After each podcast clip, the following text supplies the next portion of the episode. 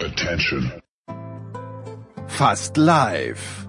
Aus einem Berg von nicht einmal zur Hälfte ausgepackten Umzugskartons voll mit Utensilien aus den geschliffenen David Alaba Studios kommt die Big Show von Sportradio 360.de. Hier sind Namen weder Schall noch Rauch. Hallo, das ist der Thomas Muster. Hallo, hier ist Fabian Ambischen. Hallo, das ist Viktoria Rebensburg. Hier wird sorgfältige Recherche noch groß geschrieben. Das ist die nächste depperte Frage. Fällt Ihnen nichts Scheineres ein jetzt? Und hier weiß jeder, wovon er spricht. Hallo, hier ist Roger Fedor und ihr hört Sport 1 360. Nee, nur Sportradio 360. Sportradio 360. Die Big Show. Jetzt. So, Herrschaften, die Big Show 518 Sportradio 360, unser heutiges Programm. Wir beginnen mit Fußball, aber heute eigentlich exklusiv österreichischer Fußball mit Martin Konrad und mit Alfred Tata, dem Coach.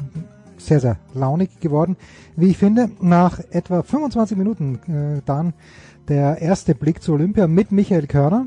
Ein bisschen Reminiszenz, ein bisschen Basketball. Dann gehen wir nach Tokio, nach circa 50 Minuten zu Sebastian Kaiser von der Bild-Zeitung. Äh, nach eine Stunde, eine Stunde, acht Minuten der Beginn des großen Motorsportblocks. Zuerst 20 Minuten mit Eddie Milke, dann 20 Minuten zur Formel 1. Stefan de Heinrich ist immer dabei, Philipp Schneider von der Süddeutschen und Stefan Ehlen. Nach 1,49 sind wir dann beim Golf angelangt. Die Rückschau auf The Open Championship mit Adrian Grosser. Zwei Stunden sechs, NBA mit Sepp Dumitro und um 2,25, nach 2,25 Stunden Tennis mit Marcel Meinert und Paul Häuser. Hört es euch an. Und die Big Show 518 beginnt mit der schönsten, mit der besten, mit der weltweit anerkanntesten Liga, zumindest in Österreich. Und das ist eben die österreichische. Und ich freue mich, dass wir so früh wieder Spitzenfußball haben in meinem Heimatland. Und um das zu besprechen, habe ich mir eingeladen, meine Lieblingspaarung, möchte ich sagen an dieser Stelle, Martin Konrad von Sky Austria. Servus Martin. Servus. Und den Coach Alfred Tatar. Servus Alfred. Grüß euch alle.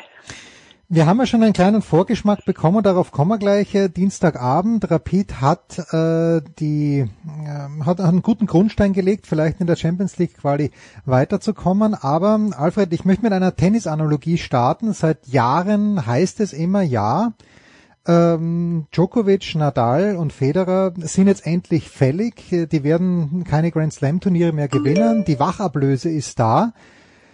Äh, und dann gewinnt der Djokovic doch die ganze Zeit in letzter Zeit. Und wenn der nicht gewinnt, dann halt der Nadal so in Paris. Äh, in Österreich sagt man ja auch, irgendwann sind die Salzburger fällig. Sind die Salzburger fällig? Langer Rede, kurzer Sinn in diesem Jahr, Alfred. Naja, wenn ich jetzt ganz provokant bin, ist Salzburg auch ein Abstiegskandidat. Wofür? Von, von welchem, wohin Abstiegskandidat, Alfred?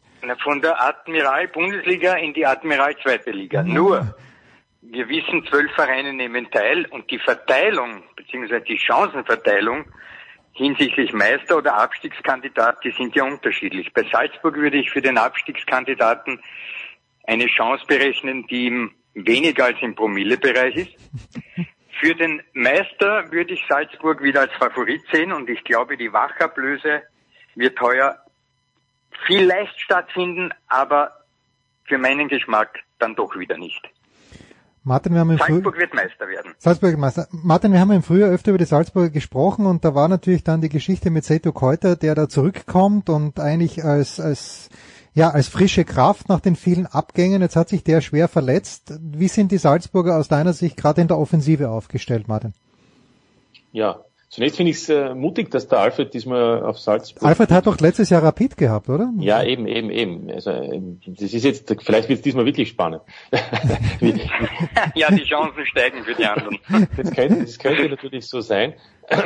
Äh, ja, Kräuter, Kreuzbandriss. Äh, und Mergin Berisha, der U21 Teamspieler von Deutschland, äh, der Europameister, ist ja auch noch nicht sicher, ob er nicht doch noch im äh, Laufe der Transferzeit den Club verlässt. Das heißt, äh, ganz vorne äh, gibt's mit ähm, Adeyemi einen sehr jungen, mit Cesko einen sehr jungen, mit ähm, äh, eben auch noch, wen haben wir da noch? Ja, wir haben noch einige Stimmen. Okafor, danke, den wollte ich eigentlich noch erwähnen. Äh, gibt es dann einen zwar jungen, aber doch schon etwas erfahreneren, der auch jetzt eigentlich zünden muss. Also es gibt genug Alternativen. Äh, das Mittelfeld ist fast überbesetzt, die Defensive, da gibt es auch ein, zwei neue ähm, interessante junge Spieler. Ich würde mal so sagen, Salzburg wird die ein oder andere Woche benötigen, um auf dieses Level zu kommen, dass man sich von diesem Club auch erwarten darf.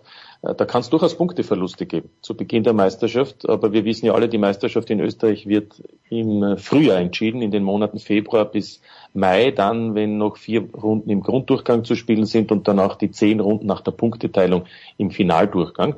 Und deshalb ist für Salzburg im Moment sicherlich die wichtigste äh, Frage und das wichtigste Thema Ende August Champions League Playoff. Also in vier Wochen sollte die Truppe so weit sein, dass man eben es in zwei Spielen schafft, zum dritten Mal in Folge in der Königsklasse im Einsatz zu sein. Wenn der Martin Berisha erwähnt, Alfred, ich, das letzte Bild irgendwie, das ich von Berisha vor mir habe, ist, da hat den Jesse Marsch, glaube ich, was im letzten oder vorletzten Bundesligaspiel ausgewechselt, da war er komplett angefressen.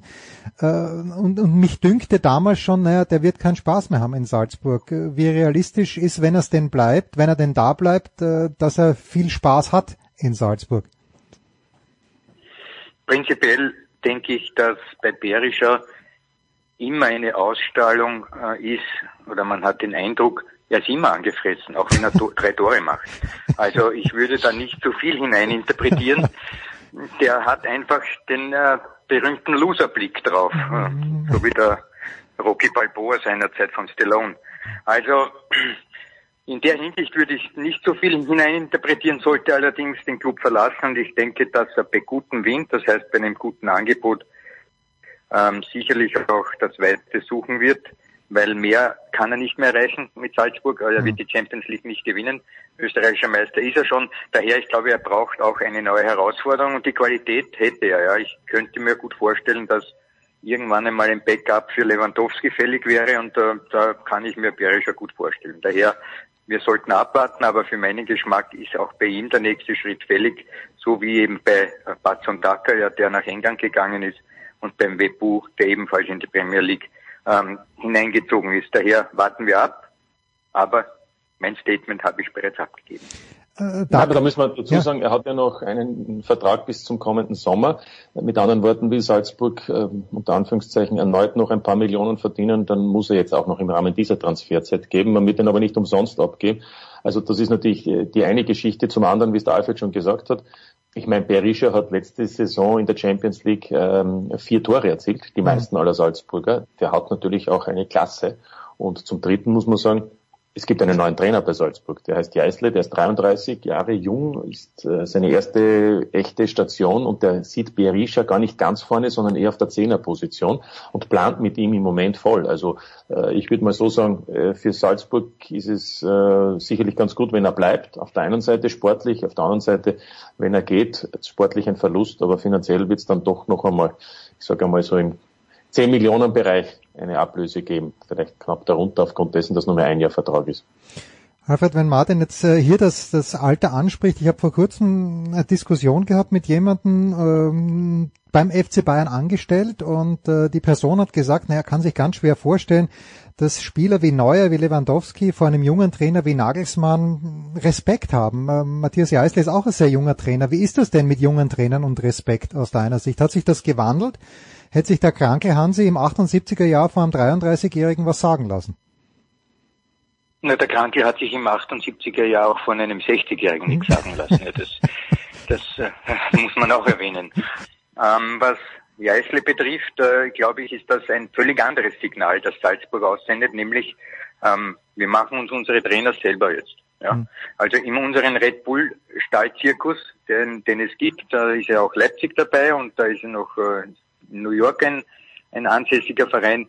Also innerhalb dieses großen Zirkels, inklusive noch diese Partnerländer, wo man auch äh, Füße drinnen hat, unter Anführungszeichen, da werden mittlerweile selbst die Trainer ausgebildet. Und Jeißl ist ein besonderes Beispiel, der war bis jetzt eben nur im Zirkel von Red Bull dabei. Er war ja auch mit Zorniger zwar bei Kopenhagen, aber Zorniger war selber ein Red Bull Trainer. Daher dieses Signal, das Salzburg aussendet ist, ja, ihr könnt äh, alle eine Trainerausbildung machen und die Pro-Lizenz und ihr wart vielleicht bei Liverpool oder bei Bukarest oder bei Sofia Trainer, aber das interessiert uns alles nicht. Wir machen Mhm. uns unsere Trainer selbst. Und ob jetzt mit Jeißle einer da ist, der 33 ist oder 48, ist wurscht, weil der Sportchef hat gesagt, ganz klar, Freund, unser Trainer muss ein Überzeugungstäter sein für unsere Philosophie. Und ich kann mir nicht vorstellen, dass Ancelotti ein Überzeugungsdenker, äh, ein, äh, ja, ein Denker in diese Richtung wäre. Daher, es ist nachvollziehbar, was Salzburg macht. Ich habe eine Meinung, die habe ich bereits einmal auf Sky geäußert und bei der werde ich auch bleiben. Alfred, musst du diese Meinung aber nochmal noch mal wiederholen. Ich äh, habe da die, die eine Minute nicht aufgepasst. Ähm, Martin hat, kann sich sicher erinnern, kurz eingedampft. Es ist irrelevant, wer Trainer ist bei Salzburg, unter Anführungszeichen irrelevant. Natürlich äh, sind es große Trainer wie Rose oder jetzt Jesse Marsch und davor hat es auch noch andere gegeben wie Schmidt. Aber für mein Dafürhalten ist die wirkliche Feuerprobe dann, wenn man in einer anderen Liga Mhm. zeigt, dass man auch dort Meister werden kann. Und das ist bis jetzt nur bei einem geschehen, bei Adi Hütter und äh, bei den anderen Red Bull-Trainern eben bei äh, Salzburg. Und da hat es auch andere gegeben, einen Spanier unter anderem, Oscar, die irren irgendwo in Europa herum und haben dann nicht mehr angeschlossen an Meistertitel und Cupsieg. Daher, es ist klar, dass bei Salzburg die besseren Spieler sind, die besseren Möglichkeiten sind und ob der Trainer Jeißle heißt oder ob der Trainer Oscar heißt oder Schmidt, die werden alle immer Meister werden, weil eben das, äh, der Spielerkader besser ist und die Möglichkeiten. Aber dann wird man erst sehen beim nächsten Schritt, wie erfolgreich ist man dann. Und da sehe ich eben, dass es in anderen Ligen dann viel schwieriger ist zu realisieren. Es wird ja spannend werden unter diesem Aspekt, Martin, im kommenden Jahr in der deutschen Bundesliga mit Jesse Marsch in Leipzig und mit Marco Rose in Dortmund. Dazu vielleicht später. Rapid! Martin, 2 zu 1 gewonnen gegen Sparta Prag. Christoph Knasmüller hat zwei Goals gemacht. Ähm, ich weiß nicht, die Zuschauer sind wieder zurück. Wird das vielleicht äh, dann doch das Pendel in Richtung Rapid ausschlagen lassen können? Oder reicht da das äh, unschöne Wort Spielermaterial doch nicht auf lange Sicht?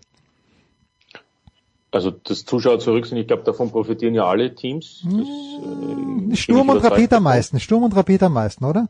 Finde ich. Ja, aber auch wenn in Ried 6000 sind in diesem kleinen Stadion, machen die einen unglaublichen Lärm und, und können eine Mannschaft beflügeln. Hat man jetzt auch gesehen, kurz vor Ende der letztjährigen Saison, wo ja Zuschauer erlaubt waren und wo die Ried in den letzten 15 Minuten ein 0 zu 2 gegen die Wiener Austria ein 3 zu 2 gedreht haben. Da war der Teufel los.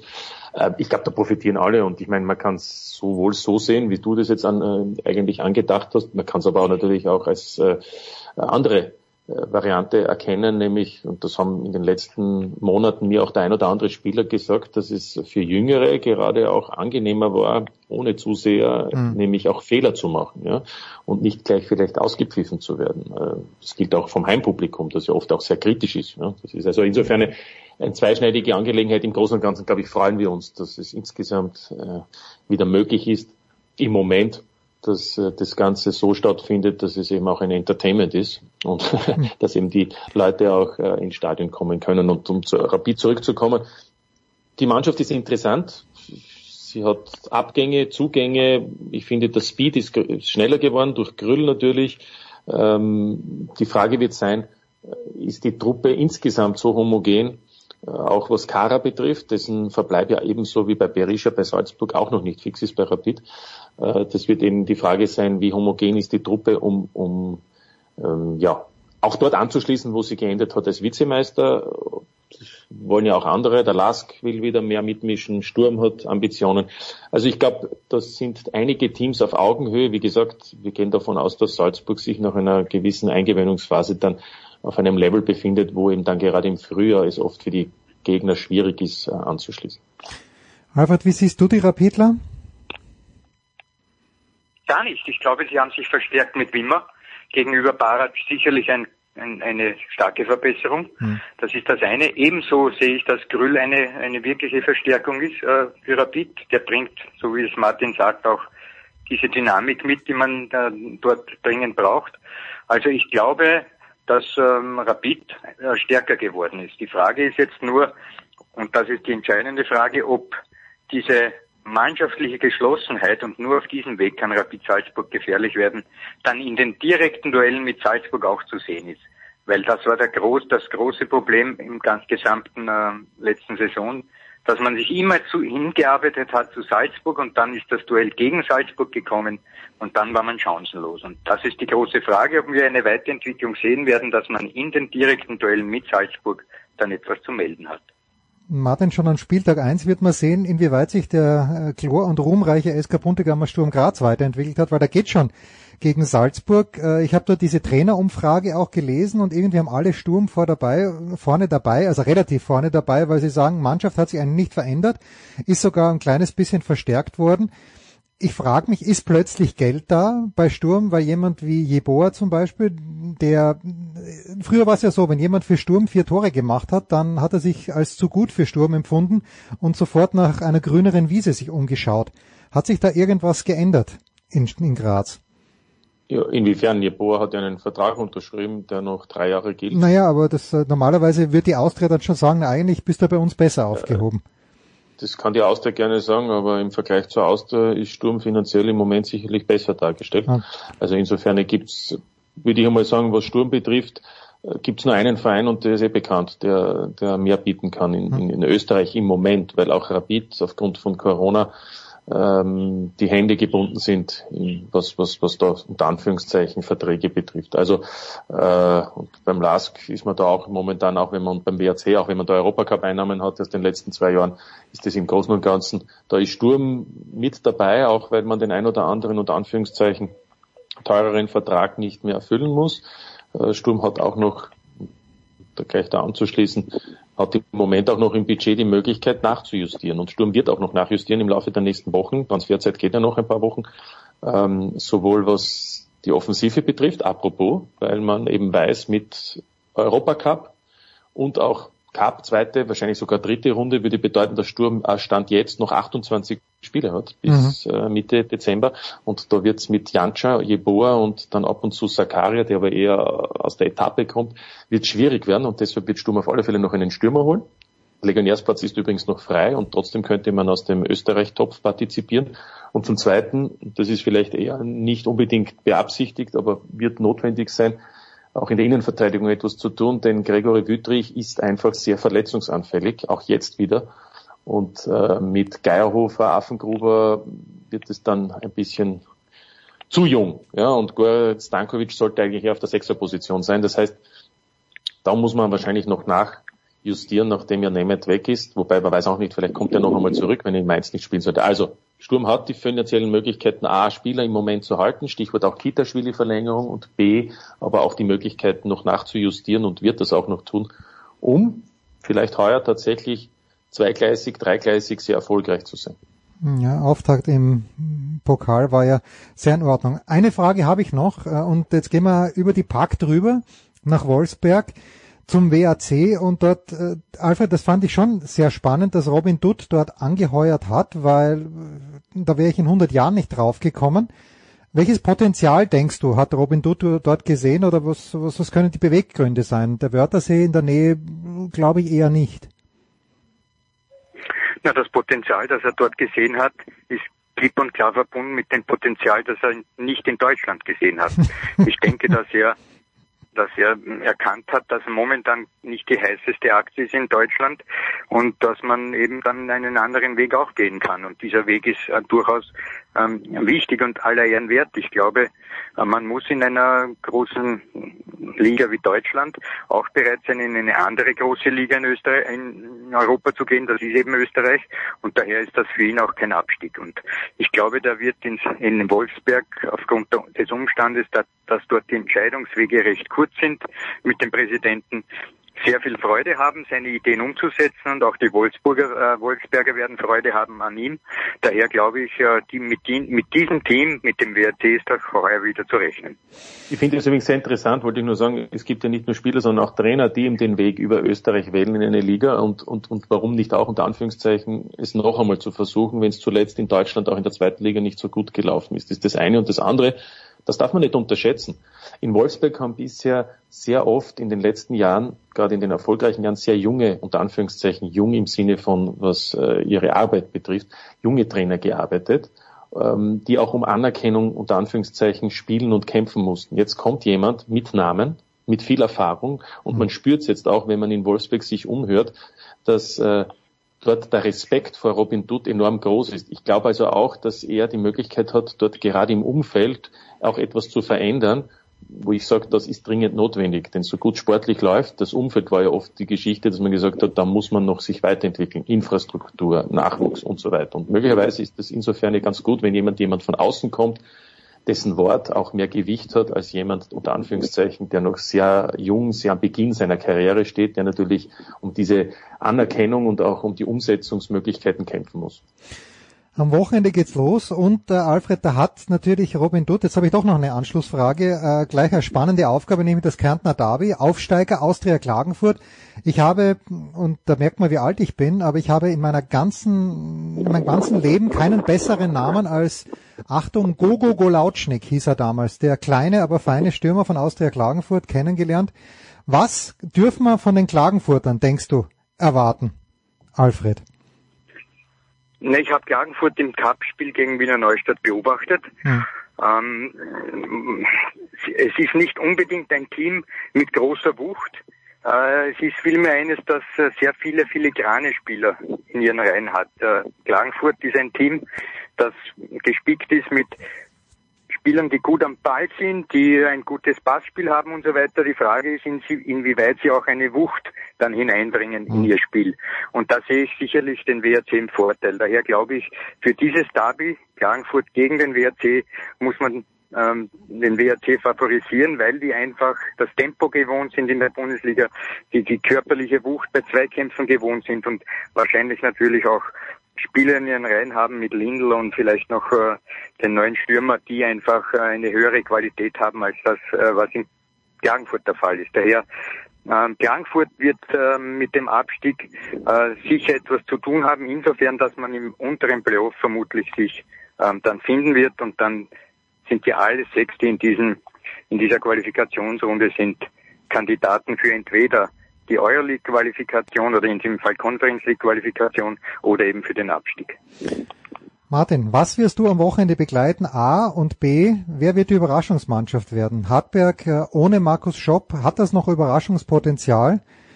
Wie schauen wir aus?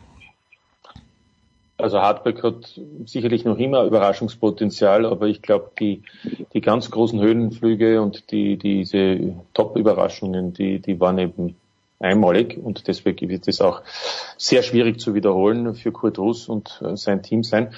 Ähm, ich bin unter anderem am Sonntag beim Kärntner Derby, apropos, hm. da sind die, die Rollen, finde ich, ganz klar verteilt. Qualitativ auch in der Defensive ist der WRC erfahrener besser in vielen einzelnen Positionen als die Austria Klagenfurt. Aber es ist das erste Spiel, es ist das erste Derby nach 35 Jahren in der Bundesliga in Kärnten. Es sind 15.000 Zuseher in einem sehr schönen Stadion ich glaube, da kann was möglich sein. Ansonsten teile ich das, was der Alfred gesagt hat. Der WRC wird Meistergruppe sein und wird, wird, wird einmal den Europacup spielen und Klagenfurt muss einmal schauen, dass sie sich akklimatisiert und die Liga hält. Und am Freitag bin ich beim Auftakt hier in Graz bei Sturm gegen Salzburg. Überraschungsteam. Also aktuell Alfred, weiß ich noch nicht. Wer könnte überraschen? Ried? Fragezeichen. Wäre das eine Überraschung? Naja.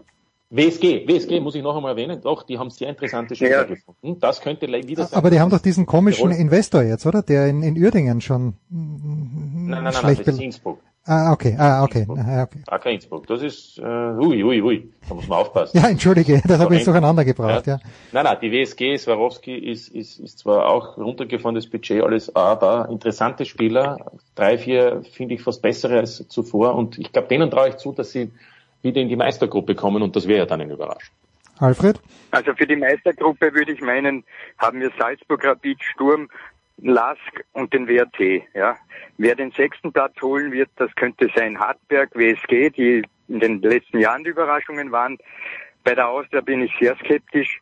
Ja, und Alltag muss man sehen, wie Damir Kanadi das jetzt wieder hinstellt. Ähm, also für den sechsten Platz kommen die restlichen in Frage. Und genauso kommen die restlichen aber auch für ganz hinten in Frage. Daher, ich glaube, das Rennen in dieser Hinsicht ist offen. Eine Überraschungsmannschaft in diesem Sinne sehe ich nicht, weil alle diese sieben, die wir ja wissen, wer die sind, sind irgendwie auf einem ähnlichen Niveau. Freitag 20.30 Uhr bei Sky Sport Austria Sturm Graz gegen äh, Red Bull Salzburg. Die österreichische Bundesliga geht wieder los. Äh, wir freuen uns sehr. Äh, Alfred, ganz kurz noch, wirst du an diesem Wochenende, wirst du bei Talk und Tore am Sonntag sein oder wann, wo werden wir dich sehen an diesem Wochenende? Du kannst am Sonntag, wenn du die Konferenz in Österreich einschaltest, ähm, mich als Sky-Experte sehen bei eben dem Kärntner Derby und das zweite Spiel ist die Ried, die SV Ried gegen die Wiener Austria. Herrlich, das werden wir natürlich machen. Danke Martin, danke Alfred. Kurze Pause in der Big Show 518.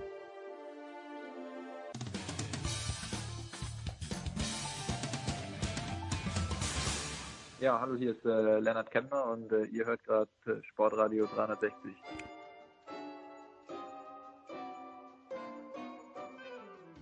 So, und in der Big Show 518, heute ein kurzer Fußballteil. Wir werden jetzt gleich olympisch und wir werden das mit einem Mann, der Olympia früher mal fast so geliebt hat, wie ich es jetzt noch tue. Das ist Michael Körner. Michael, grüß dich. Guten Tag, Jens. Ich komme gerade äh, aus den Eurosport-Studios im schönen, wie man so schön sagt, Unterföhring, wo ich mit Günter Zapf, ob du es glaubst oder nicht, Softball kommentiert habe. Zwei Spiele für Eurosport und zwar schon vor Beginn, vor offiziellem Beginn der Olympischen Spiele. Und die letzten Tage irgendwie habe ich es nicht so richtig gespürt, aber jetzt, wenn man dort auch in diesem Studio war und die Vorbereitung sieht und es laufen ja schon ein paar Wettbewerbe, es kommt schon langsam bei mir das Gefühl, Michael. Wie sieht's bei dir aus? Oh, direkt die schwierigste Frage zum Einstieg. Naja. Ähm, es ist so ein Mittelding, weil sich bei mir Olympia und äh, ja auch so ein bisschen Freizeit und Urlaub überlappen wird und ähm, ich bin nicht in diesem Modus, dass ich sagen werde, ich werde alles schauen von 0 Uhr bis 0 Uhr. Ähm, so richtig, also ein paar Sachen freut man sich drauf irgendwie. Aber ich meine, mal ganz im Ernst, das IOC und Corona und alles haben ja auch wirklich in den vergangenen Jahren alles dafür getan, dass man nicht in diese olympische Stimmung kommt. Und natürlich ist es nicht so wie früher. Aber gute Nachrichten, Jens. Ich habe aufgrund der Tatsache, dass ich hier für Olympia momentan, also ich bin, ich arbeite da nicht für, äh, ich habe beschlossen, in drei Jahren in jedem Fall Nach bei Paris den zu fahren. Spielen 2024, in welcher Form auch immer, ja, dabei zu sein. Ich auch. Beruflich ich oder auch. privat. Ich fahre dahin. Das ist safe. Da Ich- mache ich olympische Stimmung, wie ich mir das mein Leben lang vorgestellt habe. Also als Fan und als ja, Zuschauer, wie auch immer, vielleicht kriege ich auch was zu arbeiten bis dahin, ich weiß es nicht, aber da werde ich safe dabei sein. Ich war einmal in Athen, da war ich nicht mal, also das war so halbberuflich, ja. Die Agentur, wo ich damals gearbeitet habe, hat Sandra Völker betreut, die Schwimmerin. Nicht gut, aber es ist auch ein bisschen an mir gelegen, aber egal. Die ist da eben in Athen geschwommen und äh, ich, ich bin da hingefahren. Also eigentlich wurde mein Chef Christoph Gottschalk erwartet und Christoph sagt, was soll ich denn dort? Interessiert mich null. Hat mich hingeschickt, ja. Dann war plötzlich der Holber da und ich habe mir das angeschaut und ich war natürlich, ich war geschockt vom absoluten Desinteresse der Griechen an diesen Olympischen Spielen. Ich habe mir Schwimmen angeschaut, was irgendwie toll war, aber das war unter freiem Himmel. Das heißt, die Stimmung ist dann irgendwie verpufft. Ich war Leichtathletik, wie Carolina Klüft ihr den, den Siebenkampf gewonnen hat. Das war schön. Das ist das einzige, was mir, und ich war eben auch bei irgendeinem Basketball-Vorrundenspiel. Ich glaube Serbien gegen Spanien, was ja grundsätzlich gar nicht schlecht ist oder was und Handball war ich auch und beim Baseball da waren ungelogen sechs Zuschauer, ich war einer davon und ich glaube die anderen fünf waren Spielerfrauen. Das war irgendwie so ein 10 Uhr Vormittagsspiel und es ist halt, wenn ich jetzt diese Bilder heute in der Früh gesehen habe, in Japan, wo natürlich keine Zuschauer sind, aus gutem Grunde, so richtig froh stimmt mich das nicht. Ja. Und du musst überlegen, Jens, jetzt sind wir auch die absoluten Sportnerds. Ja. Also wir sind ja nun wirklich wahnsinnig in der Hinsicht. Wir können uns für jede möglichen Sportarten begeistern, für alle möglichen Wettbewerbe begeistern, für WMs, EMs, Olympia. Aber viele Menschen können tatsächlich ja auch mit Sport gar nicht so viel anfangen. Das heißt also, tatsächlich, für mich ist Sport mit das Wichtigste, was es gibt, um es zu erleben, zu begleiten, zu sehen. Aber es gibt viele, und das darf man denen ja auch nicht übel nehmen, die sagen, Es interessiert mich nicht. Und deswegen ja, ja, kommt jetzt natürlich noch die Sache hinzu, dass ohne Zuschauer die Atmosphäre nicht da ist, ohne und diese IOC-Geschichten plus, warum sagen die das nicht ganz ab und die Japaner haben eh keinen Bock drauf, dass selbst den, ich sag mal, Gelegenheits- oder Event-Fans ja auch so, so ein bisschen die die Stimmung oder die Lust genommen wird, Olympia zu erleben. Es ist schwierig, mir tut's für die Athleten leid. Ich habe jetzt nie gegendert die ganze Zeit, du hast es gemerkt. Ne? Ich, ich gender jetzt Ich habe das Sternchen mir mitgedacht. ähm, ich denke da jedes Mal dran. Also ich bin da mittlerweile auch ein Konfuzius im Kopf. Ähm, ja, dass es echt schwierig ist, diese Olympiastimmung momentan zu bekommen. Also vielleicht, wenn man dann weiß ich nicht. Womit geht's los? Am Wochenende gibt's schon das 100 Meter Finale der Damen. Das ist immer so ein bisschen der, der erste, das erste Höhepunkt-Ding, so ein Nein, wenn 100 Meter Finale. Wenn ich es richtig verstanden habe, dann geht's mit Schwimmen los und Leichtathletik erst in Woche zwei. Ah, also Schwimmen zuerst. Da bin ich übrigens gar nicht auf dem Laufenden. Ja, ich auch nicht. Wo wir da Medaillen holen können. Also wir in dem Fall, ich muss leider sagen, die Deutschen, ich weiß ja, jetzt bei Sommerspielen bist du ja auch. Bin ich raus, bin ich raus. Wie groß ist das Olympiateam von Österreich? Ich glaube, es, sind, ich glaube, es sind acht Leute und davon sind sechs Ruderer. Nein, es ist wahrscheinlich ein bisschen mehr, aber, aber äh, es gibt auch irgendeinen Schwimmer, Namen habe ich verdrängt. Äh, wir haben zwei Tennisspieler, Philipp Oswald und Oliver Marach. Dominik Thiem ist ja verletzt und sonst könnte ich dir, doch, wir haben Lukas Weisheidinger, Diskuswerfer ah. und sicherlich auch noch ein, zwei andere Leichtathleten, die mir jetzt entfallen sind, aber ansonsten sehr, sehr überschaubares mh, Aufgebot. Und weil du es ansprichst, für mich war immer klar, vor Olympischen Spielen, und ich weiß gar nicht, wann es mir das letzte Mal wirklich klar war, aber wer bei den 100 Metern mitmischt, weiß ich nicht. 100 Meter Leichtathletik der Männer könnte ich nicht sagen, wer Favorit ist. Mm, ja, ich auch nicht. Weiß ich nicht. Dann 100 Meter Kraul, also Freistil. Da bin ich bei Alexander Popov damals, glaube ich, ausgestiegen und das ist auch schon sehr, sehr lange her.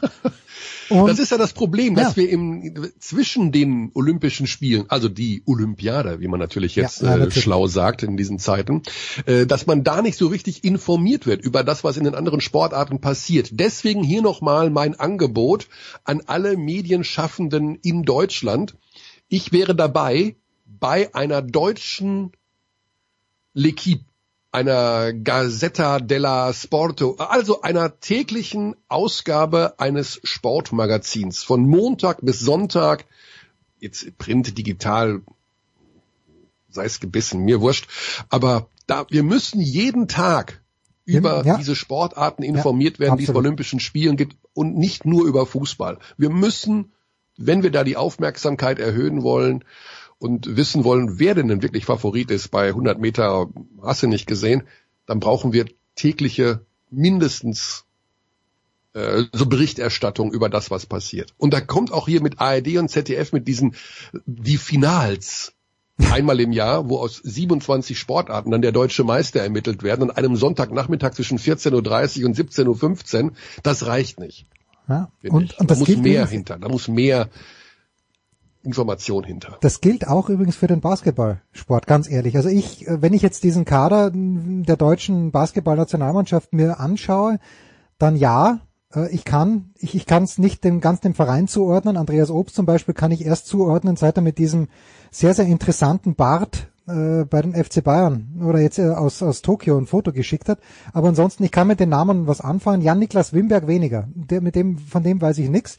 Aber mhm. ansonsten kann ich die irgendwie zuordnen. Aber ich glaube, auf der, wenn man auf der Straße jemanden fragen würde, in, äh, auf dem Marienplatz, nenne mir zwei deutsche Basketballnationalspieler, kommt sicher Nowitzki. Und ich glaube, dann sind wir schon fertig. Absolut, ja. Du sprichst ein, eines der Dauerprobleme an, die wir haben. Also wir sind eine fußballverseuchte Nation, das ja. habe ich jetzt, weiß ich nicht, das wissen wir alle, das ist ja. einfach so. Die Leute, es ist ja auch nicht schlimm. Also das Fußball Nummer eins, zwei und drei ist irgendwo. Aber wir müssen bei den Medien anfangen und wirklich, also selbst ja eine süddeutsche Zeitung, die ich jeden Tag äh, zu lesen bekomme, in einer Zeit, wenn Fußball Bundesliga ist oder Champions League ist, die ersten vier ja. Seiten eines sechsseitigen Sportteils sind Fußball. Und das kann nicht sein. Das ist es nicht wert. Das ist, und da werden Geschichten ausgepackt, die wirklich auch nicht interessant sind. Die sind nicht interessant. Das ist einfach nur, weil es Fußball ist. Und dieses einfach nur, weil es Fußball ist, das müssen wir im Medienbereich irgendwann mal lernen. Ähm, ja, das ist so ein bisschen dieses Hinterherhecheln und finde ich nicht gut. Wie viele schöne Geschichten hat haben andere Sportarten zu bieten. Ich meine jetzt beim Basketball, wir haben NBA bei den Finals, allein da haben sich zig Geschichten angeboten, die rein sportlich sind. Die rein sportlich. Da gibt's ja noch viel mehr. Also ne, über alles, über den Tellerrand hinaus kannst ja noch viel mehr Geschichten erzählen, über Wirtschaftlichkeit oder ja, Sponsoring ja, oder whatever. Nee, nee, aber du, ich hab's auch aufgegeben mittlerweile. Also das Einzige, was noch der, der Zuschauer akzeptiert in der Berichterstattung, wo er immer noch hinguckt, auch wenn er es vielleicht nicht mehr mit dem Interesse verfolgt wie in den letzten Jahren, ist Formel 1. So nach dem Motto, äh, was macht denn jetzt der, was der macht der junge Schumacher? was ja. macht jetzt Mick Schumacher da? Ja. Ne, das ist ja auch nochmal so ein Heilsbringer für die, für diesen Sport, in Anführungszeichen. Ähm, wie fährt der jetzt? Und erfährt man was über Michael Schumacher vielleicht? So ein bisschen Voyeurismus dahinter. Aber mir tut's leid um die anderen Sportarten. Also es gibt, ich finde es total schade. Also ich weiß, dass deine Zeit äh, wirklich kostbar ist, aber es gibt auf Netflix und ich glaube sogar auf Sky auch diese Formel 1 Dokumentation, die so großartig ist. Und der großartigste Typ im ganzen Formel 1 Zirkus ist natürlich Günther Steiner, der, der Teamchef von Haas. Und eben auch diese Episode Ende 2020, wo klar ist, dass Haas eigentlich keine Kohle mehr hat und dass nur aus diesem Grund bringt einen Sponsor mit, eben Mick Schumacher ins Team kommt, der natürlich Auto fahren kann, ja, aber eben auch Nikita Mazepin, der natürlich auch Auto fahren kann, aber die beiden, der eine bringt den Namen und einen Sponsor mit und der andere bringt Kohle mit und dafür müssen halt Romain Grosjean und äh, Kevin Magnussen dann, denen wird gesagt, eure Zeit ist leider vorbei, Burschen. Toll, dass ihr für uns Zeit gehabt habt und natürlich mhm. ist irgendwas, alles ist endlich. Und ich denke mir auch, der Grosjean hat so viele Chancen gehabt in der Formel 1 und nach sechs, sieben Jahren ist es dann halt irgendwann mal vorbei aber das ist einfach knallhart. Da bestimmt die Kohle und dieser Steiner, also Michael, du würdest ihn lieben, wenn du die Zeit hättest, aber ich will dich ja. da nicht, will dich da ja, nicht. die Sache ist bei mir tatsächlich, ähm, ich kann mich da gar nicht gegen wehren. Das ist etwas, was von außen kommt. Also ich bin ja im Herzen wahnsinnig grün.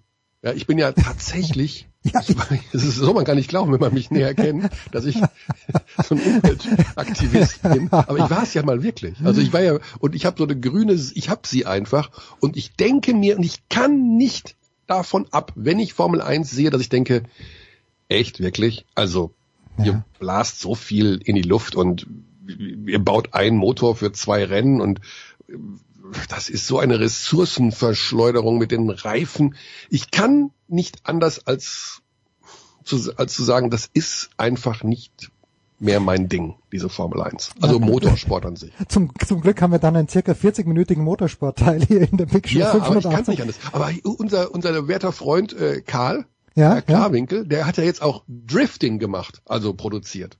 Ich dachte, er hat das selbst gemacht. Gehört? Weil damals, als wir gemeinsam nach Bamberg gefahren sind, dachte ich, dass er das schon übt auf der Autobahn, das Drift. ja, aber das gibt, es gibt einen nee, Motorsport, wo die nur driften, also nur so rumrutschen. Nee, wusste ich nicht. Großartig. Da muss ich, da muss ich sagen, da habe ich gedacht, okay, also es gibt, es gibt ja wirklich alles auf dieser Welt, alles alles, aber das, es das gibt als Sport, das da habe ich gedacht, ich bin, das, das wäre ein April-Scherz. Ja. Ach, schön. Michael, äh, es gibt auch äh, Truck Races, da, bei der Formel 1 sage ich halt die Speerspitze, mein, mein Gott, dann sollen sie das halt äh, haben. Ich weiß nicht, wie relevant das ist für die Serienproduktion. Ich erinnere mich nur, dass Niki Lauda mal in Club 2, hieß das damals im ORF gesessen, ist vor wirklich jetzt 30 oder 40 Jahren und gemeint hat, diese Formel 1 Motoren würden so effizient arbeiten, dass sie ja gar keine Abgase produzieren. Das mit den Reifen ist ah, natürlich ein wahnsinniges okay. Argument von dir. Das stimmt natürlich. Ja, wenn man sieht, wie viel Gummi da weggeschmissen wird, eigentlich jedes Wochenende. Völlig sinnloserweise. Das ist ein ganz schwieriges Thema. Ganz schwierig. Ja. Aber gut, ich. Äh wie gefällt dir das deutsche also abgesehen von, von politischen Ansichten, aber was traust du dem deutschen Team? Es ist ja vor ein paar Tagen bekannt geworden, dass Dennis Schröder, was eh jeder geahnt und gewusst hat, dass er nicht mitfährt. Aber wie, wie gefällt dir das deutsche Team? Ich habe irgendwie so letzte Woche auch gehört, dass die Gruppe die schwierigste sein soll mit Australien, Italien und mit, ähm, mit Nigeria. Wie schätzt du das Nigeria. An? Ja, wie schätzt du das an? Also die Mannschaft, das habe ich schon vor der Qualifikation gesagt, gefällt mir von der Zusammenstellung eigentlich sehr gut. Es ist ja so ein bisschen untergegangen, die Qualität des Teams im Zuge der äh, Saibu-Geschichte, äh, wer da wirklich mitspielt und wer was leisten kann. Ähm, die Sache ist, ja, also wir haben natürlich nicht, wir sind offensiv nicht das kreativste Team der Welt. Mhm. Ne? Also wir, das, die Deutschen leben, und das können sie aber wirklich auch gut, und das haben sie auch gezeigt, sie können wirklich gut verteidigen. Und das okay. haben sie als Team hervorragend gelöst bei der Quali, weil, und da hat man so schön erkannt, was eben Teamsport und beim Basketball vor allen Dingen auch Teamverteidigung ausmacht, das haben sie sehr gut gemacht. Wenn ich mir die Gegner anschaue, also die Italiener, ich will nicht sagen, die sind so ähnlich wie wir, aber die sind, ähm, kann man eher vergleichen. Das wird, glaube ich, so ein Spiel, wo ich sagen würde 62, 59. Also da wird, du da meinst wirklich John, nicht John Patrick Basketball. Du, möchtest, du, du, du antizipierst John Patrick Basketball. Sehe ich das richtig? Jein. Also ich glaube eher so Bayern München Defensive. Also okay. viel Switchen, viel Aggressivität gegen den Ball. Ja gut, also auch John Patrick, aber das Problem wird sein, die Australier bringen sechs oder sieben NBA-Spieler mit. Die Nigerianer, das ist für mich so ein bisschen äh, ja eine Sache, weil ich nicht hundertprozentig weiß, das muss ich mir jetzt echt mal angucken, wer da im Kader steht. Die sind ja in der Vorbereitung wohl mit 49 Spielern hm. äh, in Kalifornien irgendwo aufgesteppt. Hm. Also weiß ich. also mit 50 ja, Leuten. Ja, gerade in Zeiten wie diesen auch geil, wenn du mit einer Reisegruppe von und da kommen Betreuer auch noch dazu, 75 Leute einfach mal irgendwo. Ja, ich habe natürlich im Hinterkopf gehabt, okay, also no offense in dem Fall, aber die haben wahrscheinlich auch Sorge gehabt, dass vielleicht auch sieben erstmal Corona haben oder sowas. weißt du, so, okay, die müssen wir eh nach Hause schicken. Also ähm, ich, so muss ich mir mal den endgültigen Kader anschauen, wird Zeit wird's. Aber das ist auch eine Mannschaft, die ist ähm, unheimlich schwer zu verteidigen, ne? weil die sind ähm, sehr athletisch, die sind schnell.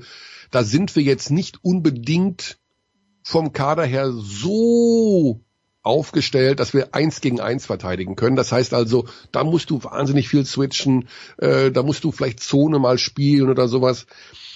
Aber am Ende des Tages ähm, kommen ja sowieso die beiden Besten aus der Gruppe weiter und noch zwei der Gruppen Dritten. Also das ist jetzt nicht so wahnsinnig aus. Das ist ja nur ein ganz elitäres Zwölferfeld. Ähm, und so viele scheiden da ja in der Vorrunde nicht aus. Insofern traue ich ihnen das Viertelfinale durchaus zu. Ähm, klar, in der, Vor jetzt in der, in der äh, Vorbereitung haben die Australier die Amerikaner geschlagen, die Nigerianer haben, äh, Quatsch, die Australier haben die Amerikaner geschlagen, die Nigerianer haben die Amerikaner geschlagen. Das wertet natürlich die beiden Gruppengegner massiv auf.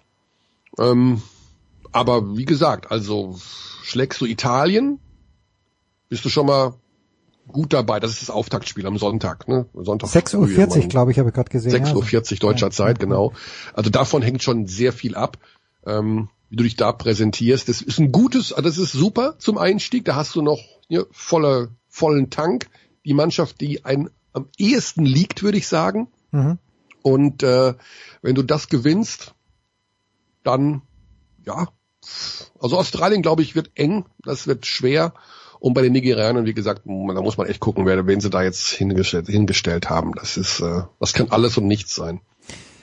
Wir sind ja hier im Hulber-Haushalt immer sehr schnell, dass wir jemanden einen Altar bauen und deiner ist nach wie vor unversehrt, ist auch der größte im Haus, Michael, aber gleich neben diesem haben wir jenen von Luka Doncic uns hingestellt.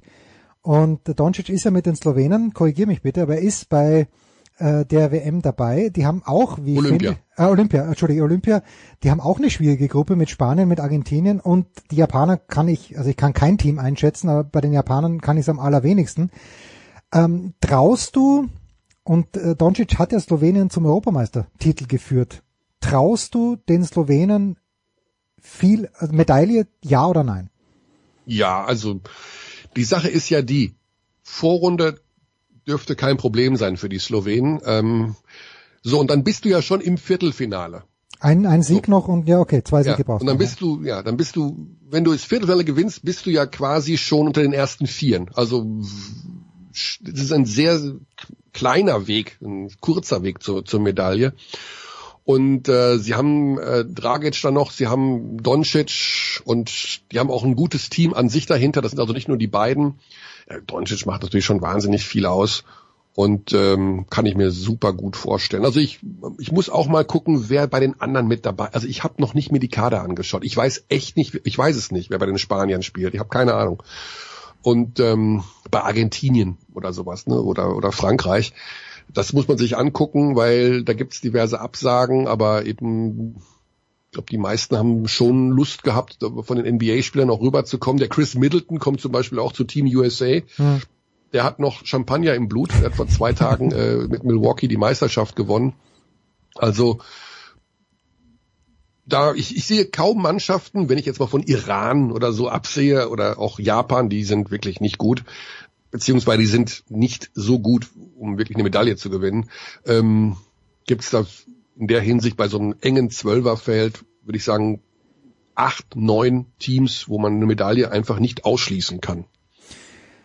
Uh, let us close on this note, Michael. Wenn wir gemeinsam, wir zwei, ich habe ja heute mit der Legende Günter Zapf kommentiert, aber wenn wir beide gemeinsam irgendeine Sportart kommentieren dürften, wenn Eurosport, wenn es dein Arbeitgeber möglich machen würde und Eurosport ruft uns an und sagt, äh, mhm. Körner, äh, du darfst eine Sportart kommentieren und dein, der Huber muss aber dein Co-Kommentator sein. Welche Sportart, Michael, würden wir uns da aussuchen?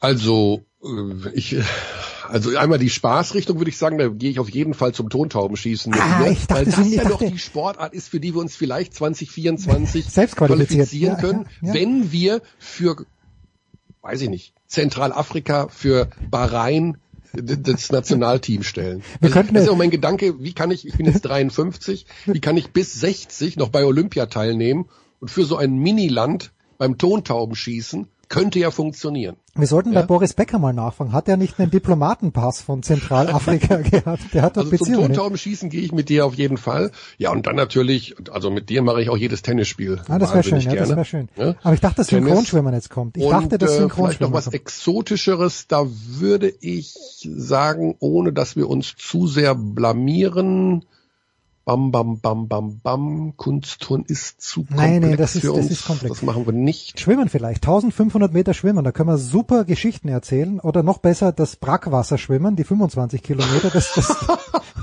das, Ja, genau, sowas in der Art. Das wär ja, groß. Brackwasser, 25 Kilometer Brackwasser schwimmen, von vorne bis hinten. Wie lange schwimmen die? Zwei, drei Tage oder sowas. ja genau, Dreh, ne? Das ja, dauert. die, die, die es halt überleben. Der Rest, Oder was ich auch gerne mit dir machen würde, wäre ähm, ähm, Turmspringen. Also hier Oh ja, ähm, oh ja. drei Meter, zehn Meter. oh, das wäre ist ganz auch fein. schön. Das ist, da Ganz kann man auch viel erzählen. Ja, ist ganz schön. Greg Luganis, die alten Geschichten können wir da auspacken. Ja, ey. Und Weißt du noch, wie er damals ins Becken und äh, Ja, und überhaupt, ja, ja, Wahnsinn, natürlich, wissen wir alle noch. Österreicher, Niki Stajkovic, äh, war, waren es die Olympischen Spiele 84, das war der einzige österreichische äh, Turm und Trampo, äh, nicht Trampolin, wie, wie sagt man, Turm und äh, Brett, Sprungbrett, vom 3-Meter-Brett, genau. Was, Wasserspringer, ja. Ja, genau. Nennt man das nicht Wasserspringen? Nee, Turmspringen. und- Turmspringen und Brett, also ja, und Wasserspringen, aber das, das 3-Meter-Brett und der 5-Meter Ja. Turm. Ja. Schön. Nee, 10 Meter Turm. 10 Fünf Meter, ja, machen sie, ja, stimmt, stimmt, stimmt. ne? Ja, Drei ja, 10 Meter. Meter. Drei und Dann fünf. Synchron und zehn. finde ich auch, weil synchron finde ich natürlich immer gut. Also du hast bei beim beim beim Turmspringen oder beim 3 Meter Brettspringen, du hast ja zwei Ja. eine Sache, auf die du immer genau gucken kannst, auch als totaler Laie. Synchronität. Wie Nee, wie viel spritzt das Wasser? Das auch. Ah, spritzt nicht, dann ist gut. Ja, genau. Weißt du, das ist ja, sobald da mehr als zehn Tropfen hoch äh, äh, spritzen, ist ja, oh, falsch eingetaucht. Aber sobald da nur so eine Blubberblase sich entwickelt, kannst du immer sagen als Kommentator, Weltklasse. Also Herrlich. einfach um Weltklasse. Herrlich, großartig. Ja, genau. Also das, das wäre es wirklich. Und diese herrlichen Körper der Männer vor allen Dingen beim. Das ist Oh, das darfst du nicht sagen, ah, politisch unkorrekt, piep, piep, Na, Moment. Moment, bei übers bei- Aussehen reden, auch nicht von Mann zu Mann. wirklich. Wirklich. Nein, darfst du nicht. Übrigens, übrigens, apropos Gendern, ich war so stolz heute auf Günther und mich, weil wir wirklich, wir haben zwei Spiele kommentiert.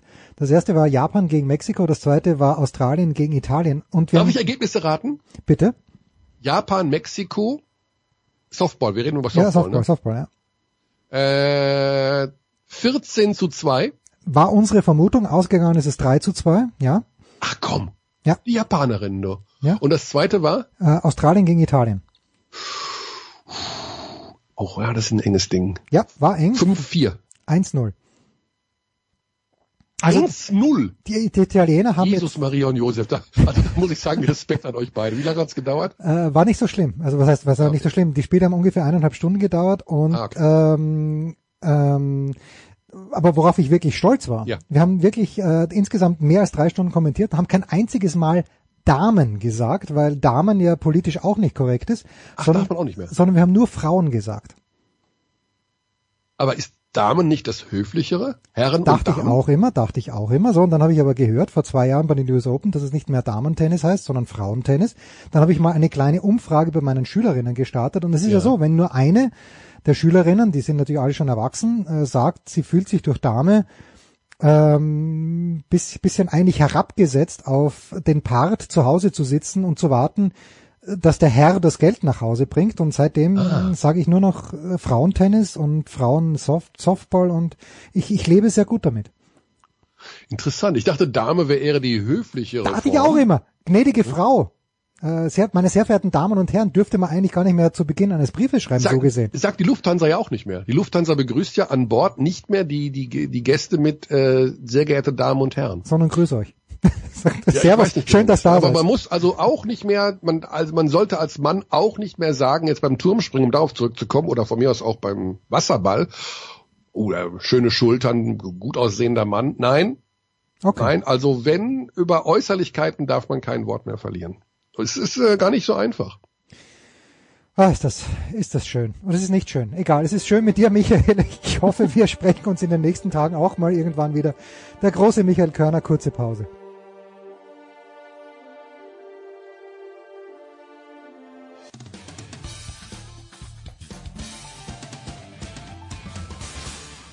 Hallo, hier ist Hagen Stamm und ihr hört Sportradio 360.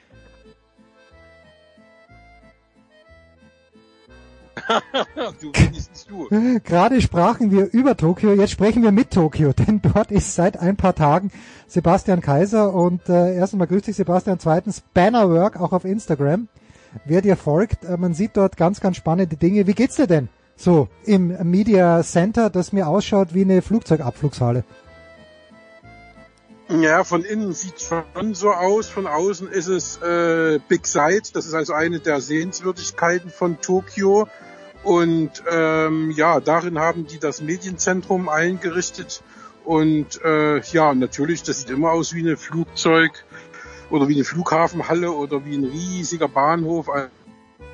Das ist jetzt nicht ungewöhnlich. Da unterscheidet es jetzt, sage ich mal, wenig von den Pressezentren Okay. von anderen Olympischen Spielen. Fangen fang wir einfach, wir, wir steigern uns dann zum Positiven hin. Aber was ist dir in den letzten Tagen, Ja. wa- was ist denn in den letzten Tagen, was war denn richtig mühsam? Also nach deiner Ankunft, ähm, von manchen liest man, okay, innerhalb von 90 Minuten im Hotel gewesen, alles super. Andere schreiben, es hat sechs Stunden gedauert, alles scheiße. Äh, Was, was ist dir denn besonders mühsam vorgekommen? Na, mühsam kommen mir vor allem die Arbeitsbedingungen hier vor. Also wir sind hier im äh, Main Press Center, wo man eigentlich denkt, äh, die wissen, dass Olympische Spiele sind und äh, wenn dann das Internet nicht läuft, es also kein WLAN gibt und man sich dann sagen lassen muss, naja, es sind zu viele Leute hier, äh, dann äh, weiß man nicht, ob man lachen oder weinen soll, weil das sollte man schon wissen, dass äh, Olympia kein Dorfsportfest ist und äh, das ist im Grunde genommen das größte Problem. Wir haben hier also alle kein WLAN, sondern sitzen eben, weil das nicht funktioniert, mit äh, Hotspots da oder müssen eben umziehen in irgendwelche Restaurants hier innerhalb des Medienzentrums, wo das Internet funktioniert, aber da, wo es eben funktionieren soll, im äh, Workroom, im Arbeitsraum, wo alle Journalisten sitzen, da geht's eben nicht. Da ist es eben überlastet, was jetzt schon komisch ist, da ja auch nur ein Drittel der Journalisten da sind, die gekommen wären, wenn kein Corona wäre. Also was hätten die dann gemacht?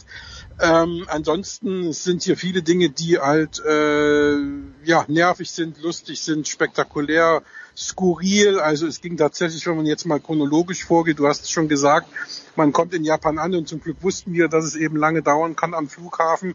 Ich war in 2.15, 2.20, also zwei Stunden 20 Minuten durch zwischen Aussteigen aus der Maschine und äh, dem Verlassen des Flughafens. Und in der Tat ist es jetzt so, wo jetzt viele Menschen ankommen, wo viele Maschinen gleichzeitig landen, dass die Leute schon teilweise sieben bis neun Stunden, haben wir auch inzwischen gehört, auf dem Flughafen zubringen, ehe die alle Stationen absolviert haben, die wir auch absolvieren mussten. Und da geht's eben um zig verschiedene Anmeldeformulare, die alle geprüft werden.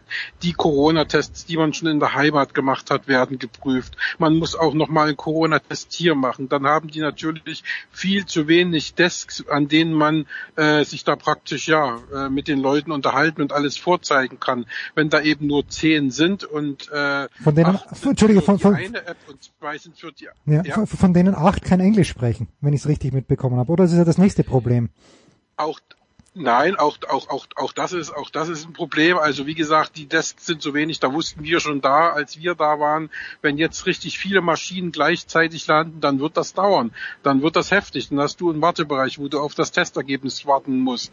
Dann äh, finden Kofferkontrollen statt. Also die haben vor mir tatsächlich alle rausgezogen. Die mussten alle ihre Koffer öffnen und da wurden die Koffer durchspült. Also du darfst ja auch kein, du darfst ja keine Fleischprodukte mhm. ins Land einführen. Also äh, da gibt's viele viele, viele solche Dinge und jetzt auch hier, wenn du das jetzt gerade ansprichst, ähm, Main Helpdesk, äh, wo einem ja, wie der Name schon sagt, geholfen werden soll in allen Lebenslagen hier im äh, Pressezentrum, wenn man dann gesagt bekommt, I'm not so good in English, ähm, äh, dann stehst du da und verlierst den Glauben an die Menschheit. Aber da ist es eben so, man darf eben nicht vergessen, dass eben 50.000 Volunteers abgesprungen sind und das ist eine Menge.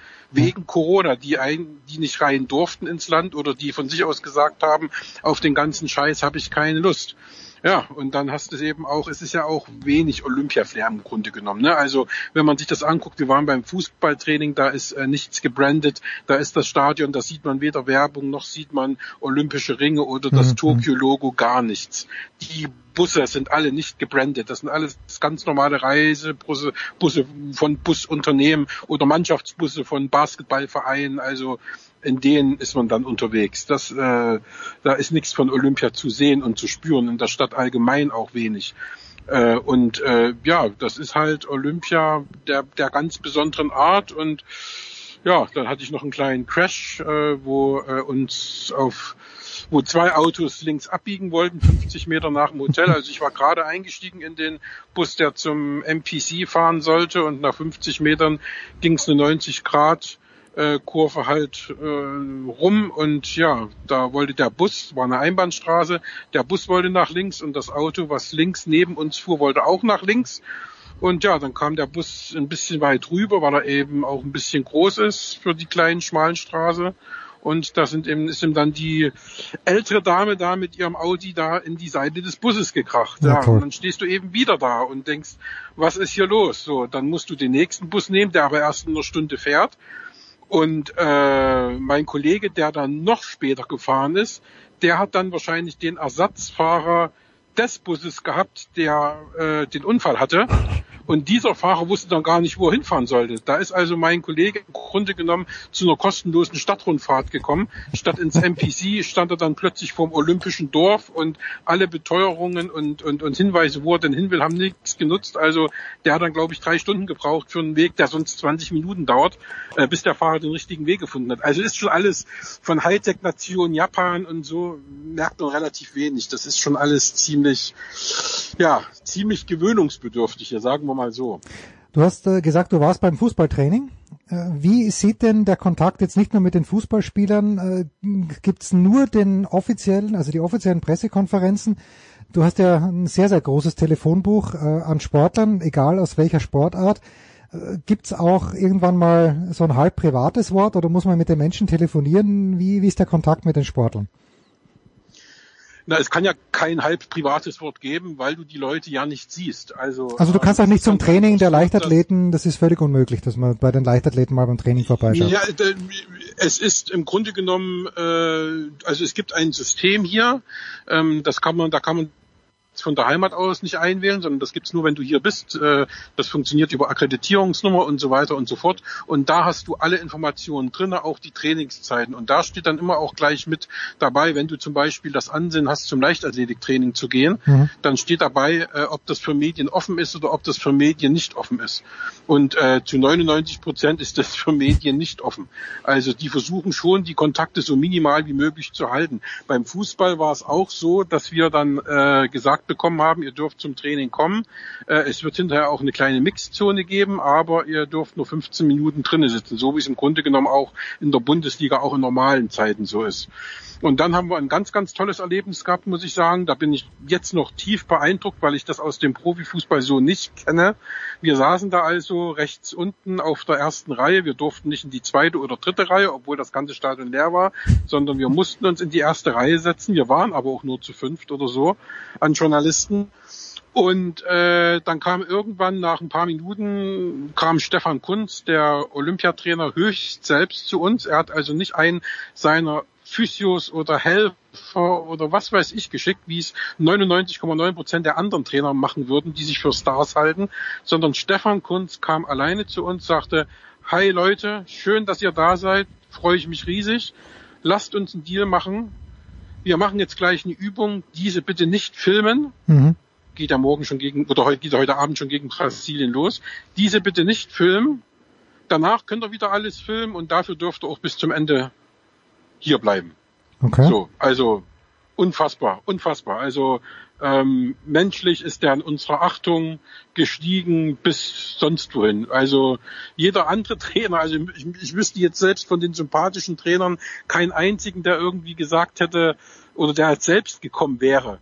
Und ne, also die hätten alle irgendwie einen losgeschickt, den Pressesprecher oder den Physio oder den Torwarttrainer hätte gesagt, sag den mal, die sollen das nicht filmen, aber ne, oder so. Also, nichts. Ja, und dann haben wir tatsächlich auch Spieler gekriegt danach, mit denen man reden konnte, ja. eins zu eins. Und zwar jetzt nicht so lang, ne, aber man, das hat zumindest für ein Interview mit Jordan Torunariga zum Beispiel gereicht, ja, ja. was äh, ja auch online ist und was ganz gut gelaufen ist. Und äh, das ging dann schon, aber prinzipiell funktioniert alles über Handy, über diese Kontakte, über Pressekonferenzen, die von Deutschland aus organisiert werden. Äh, mit den Radsportlern zum Beispiel äh, finden da jetzt immer welche äh, statt. Das macht der Bund Deutscher Radfahrer sehr gut. Und äh, da kriegt man dann die Stimmen und ansonsten ohne oder Kontakte, persönliche Kontakte sind in diesem Jahr wichtiger als bei allen Olympischen Spielen vorher zusammen. Jetzt habe ich, äh, ich glaube, Struffi hat's gepostet auf Instagram, die Deutschen immer nur am Essen, wo er ein bisschen so, so, so einfach nur einen kurzen Schwenk gemacht hat. Ich habe darüber hinaus gelesen, dass Ashley Barty und nicht nur sie, Simone Biles, ist, wohnt ja auch außerhalb des Olympischen Dorfes. Kannst du ungefähr sagen, also gibt's auch namhafte deutsche Athleten, die nicht im deutschen Tor, äh, im Olympischen Dorf wohnen? Weil äh, Zverev wohnt ja, wenn ich es richtig gemerkt habe, äh, oder wenn ich es richtig gesehen habe, zum Beispiel mit dem Rest der Crew im Olympischen Dorf? Naja, es gibt eben bestimmte Cluster, in denen du wohnen musst oder ah, okay. in denen du darfst. Also die Radfahrer und, äh, zum Beispiel, entschuldige, äh, die Straßenradfahrer wohnen. Das ist oft, genau, richtig. Die wohnen zum Beispiel in Itzu, da wo ihre ah, Wettbewerbe okay, stattfinden. Okay. Die Fußballer wohnen in Yokohama, da wo sie heute das erste Spiel haben. Und das sind eben alles äh, festgelegte Dinge. Also die versuchen das schon zu entzerren, soweit es geht. Und das war eben auch wirklich ein äh, Kraftaufwand zu organisieren, dass die Fußballer einfach mal für zwei Stunden ins Olympische Dorf kommen, um da praktisch nochmal den Olympiakick zu haben, auch mal andere Länder mhm. oder andere äh, äh, Sportler auch zu sehen. Ne? Das ist ja das, was auch Stefan Kunz so toll erzählt hat. Ne? Er sagt, du kommst da rein und da hast du einen, der ist 1,50 groß, dann kommt dir einer entgegen, der ist 2,10 groß und du guckst ihm immer oder versuchst zumindest einen Blick auf die Akkreditierung zu erhaschen, um dann zu schauen, äh, Mensch, was macht der für eine Sportart, wo kommt der her? Und er sagt, dieses Leuchten, da kriege ich jetzt schon wieder Gänsehaut, wenn ich das erzähle, dieses Leuchten in den Augen von den, von den Fußballern, sagt er, unbezahlbar, unbezahlbar. Natürlich bleibt es dabei, dass ein Sieg äh, der beste Weg ist, äh, erfolgreich zu sein. Aber letztendlich so ein Ding nochmal zu haben, so ein Erlebnis, auch wenn es nur kurz war, in der Mensa, in der riesigen Mensa, die sagenumwobene Mensa, dort zu essen, äh, sagte, das ist äh, unglaublich und das hat den Jungs so viel gegeben und ich glaube, ihm mit seinen 58 Jahren hat das auch eine Unmenge gegeben. Ja, ich hatte von Stefan Kunz echt, also bis vor dieser Europameisterschaft, äh, vielleicht hatte ich ein indifferentes Bild, aber durch seine Tätigkeit auch als Experte für die ARD äh, total gewonnen und jetzt die Geschichte, die du mir erzählst, ja, gewinnt er gleich nochmal. Sebastian, was werden so die, ja. die nächsten zwei, drei Tage, wo wirst du vor Ort sein können? Bei welchen Wettbewerben? Naja, es läuft ja immer so hier bei Olympia jetzt dieses Jahr, dass man ein äh, weiteres System hat, über das man Endlich. sich einbuchen muss. Also es, also es, es gibt hier Systeme ohne Ende und es gibt auch jeden Tag Tests, Spucktests übrigens. Das kennen wir Deutschen noch gar nicht. Also hier spuckt man die Corona-Tests. Ja. Hier ist also nichts mit in die Nase und wehtun und in den Rachen und würgen, sondern hier geht's eben wirklich einfach nur spucken. Äh, wer in Asien äh, äh, war, kennt das vielleicht schon. Und äh, dann wird man aber auch nur informiert, wenn man positiv ist. Mhm. Die negativen Tests, die fallen halt unter den Tisch und ist auch die einfache Variante. Ja. ja, und dann ist es halt so, äh, dass man sich in dem System eintragen muss, wo man denn gern hin möchte. Und da kann man sich für bis zu zehn Veranstaltungen am Tag eintragen, was man sowieso nicht schafft, was man auch unter normalen Umständen nicht schaffen wird. Das sind die Wege einfach viel zu weit. Und äh, dann wird das erstmal genehmigt. Also wir bekommen dann immer am Vorabend äh, eine E-Mail, ob wir denn dahin dürfen. Oder man guckt ins System, da steht's auch drin. Also ich werde morgen meine E-Mail bekommen, das weiß ich schon, weil ich im Internet schon gesehen habe, dass ich genehmigt worden bin, dass ich am Sonnabend zum äh, Straßenradsport darf, um zu sehen, ob Tadej Pogacar dem Tour de France-Sieg den Olympiasieg folgen lässt, wie er es vorhat, oder ob Maximilian Schachmann, der wohlweislich äh, die Tour de France weggelassen hat, um sich auf Olympiagold vorzubereiten, äh, tatsächlich den Pogacar schlägt.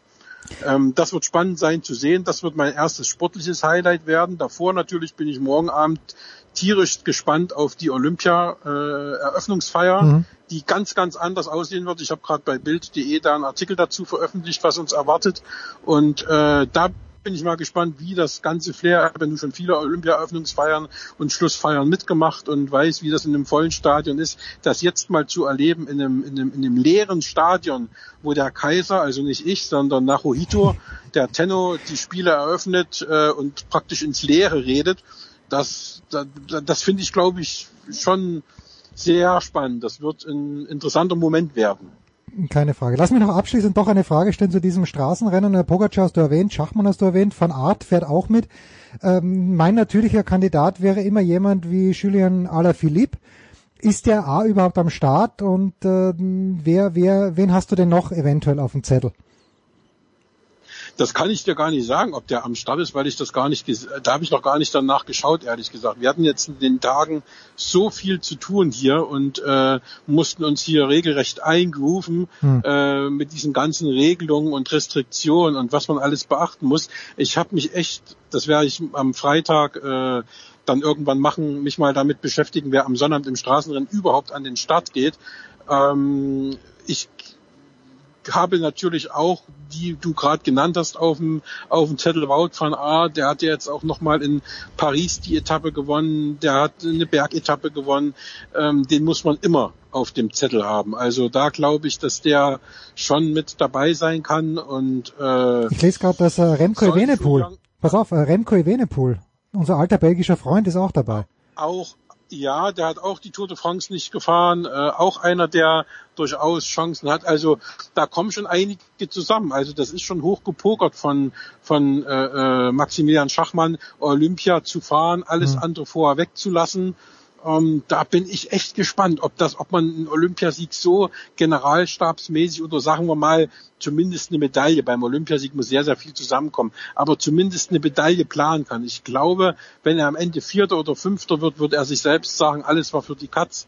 Ähm, Da bin ich echt gespannt. Das wird äh, spannend sein zu sehen und ähm, ja, und dann gucken wir halt mal, wie es dann äh, weitergeht. Äh, auf den anderen Disziplinen, auf dem Stra im Straßenradsport haben wir, glaube ich, nicht so viele Chancen. Das wäre dann, glaube ich, alles so wohl bei den Frauen als auch im Zeitfahren bei den Männern dann noch äh, überraschen, wenn da was kommen sollte. Deswegen denke ich mir, dass ich mich dann auf Schwimmen, äh, auf zwei Tage Schwimmen Ja. und ansonsten auf Tennis mit konzentrieren werde, wo er dann auch heute gerade die Auslösung war vor zwei, drei Stunden und wo es ja für Alexander Zverev Gemütlich ähm, los. die ersten Runden gut Ja. aussieht, aber dann im Halbfinale mit Novak Djokovic natürlich dann, wenn er soweit kommt, äh, der absolute Hammer wartet. Das äh, hätte ich gerne im Finale gesehen. Naja, äh, Djokovic wird ja gar nicht ins Halbfinale kommen, weil er in der zweiten Runde schon gegen Struffi verliert. Aber das wissen Genau, nur, das so wissen nur Tennis-Insider und darüber sprechen wir dann ausführlich später im Tennisteil. Sebastian, ich danke dir herzlich. Kurze Pause in der Big Show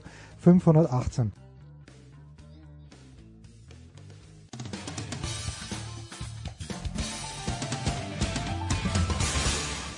Hallo, hier ist Per Günther von Ratzefarm Ulm. Ihr hört Sportradio 360.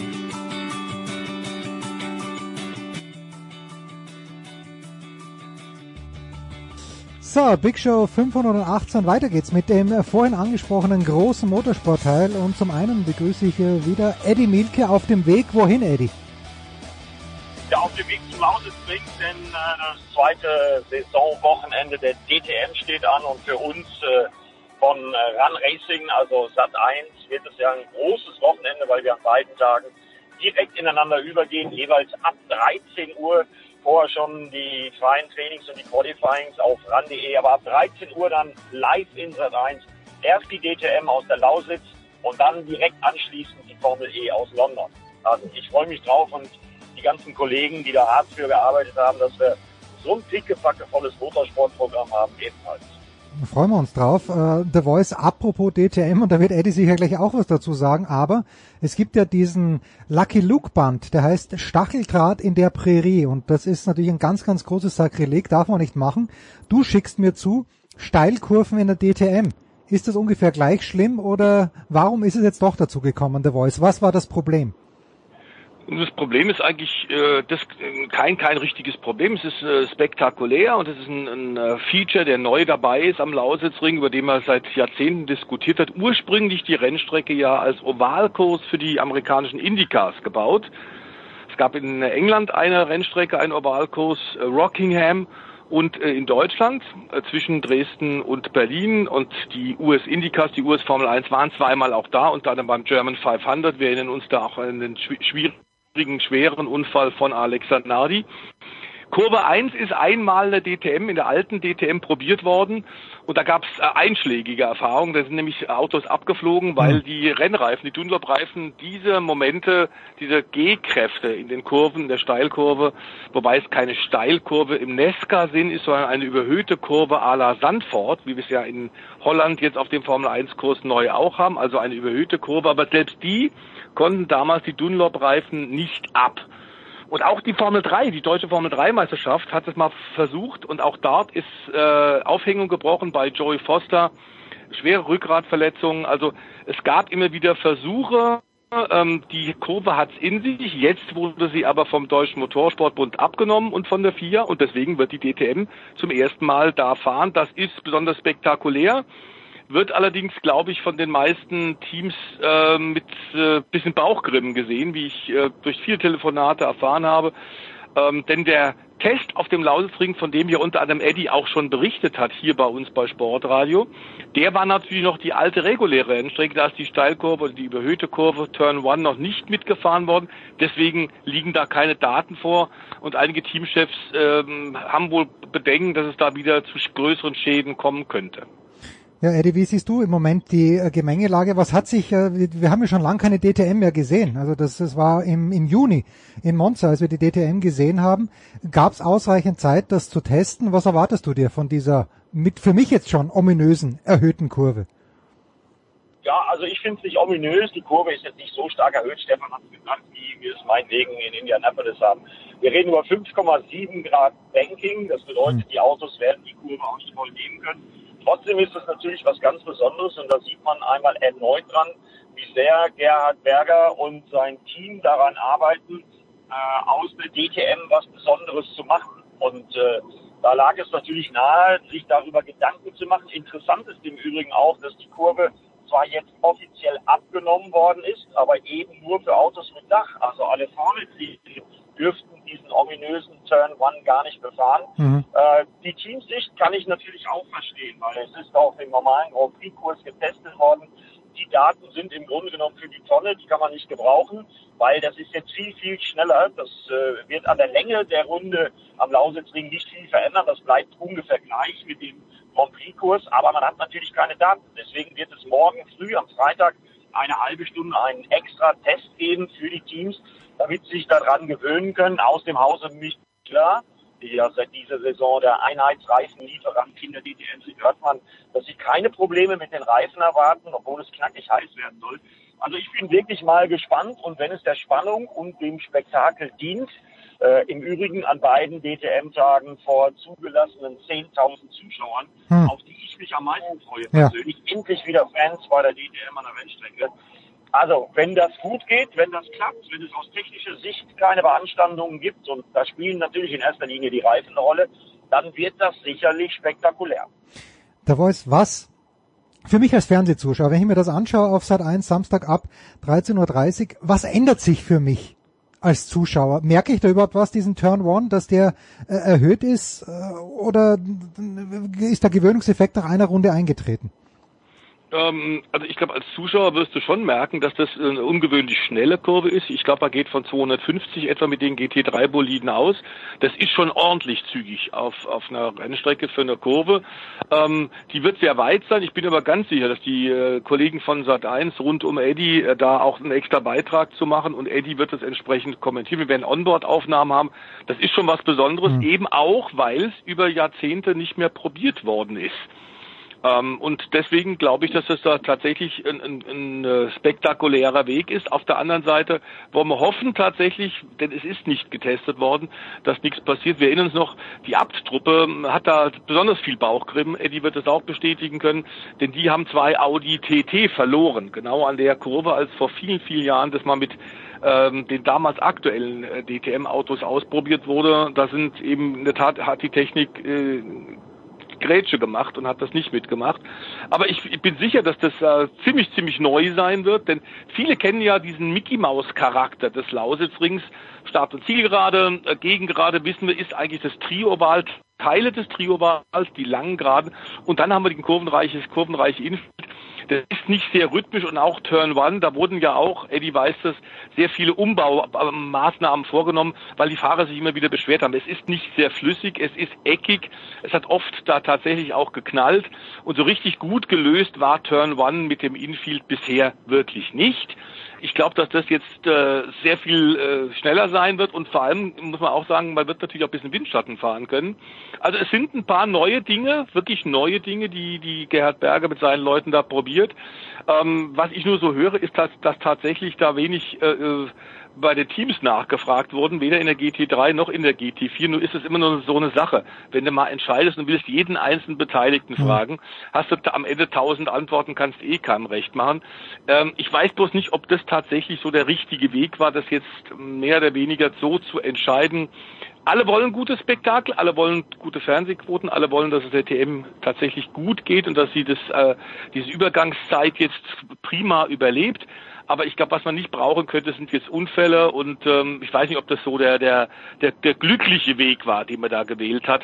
Ähm, denn ähm, das Ziel, dass wir eine gute, spannende äh, GT-Rennserie haben, das Ziel, das haben ja alle gleich im Auge.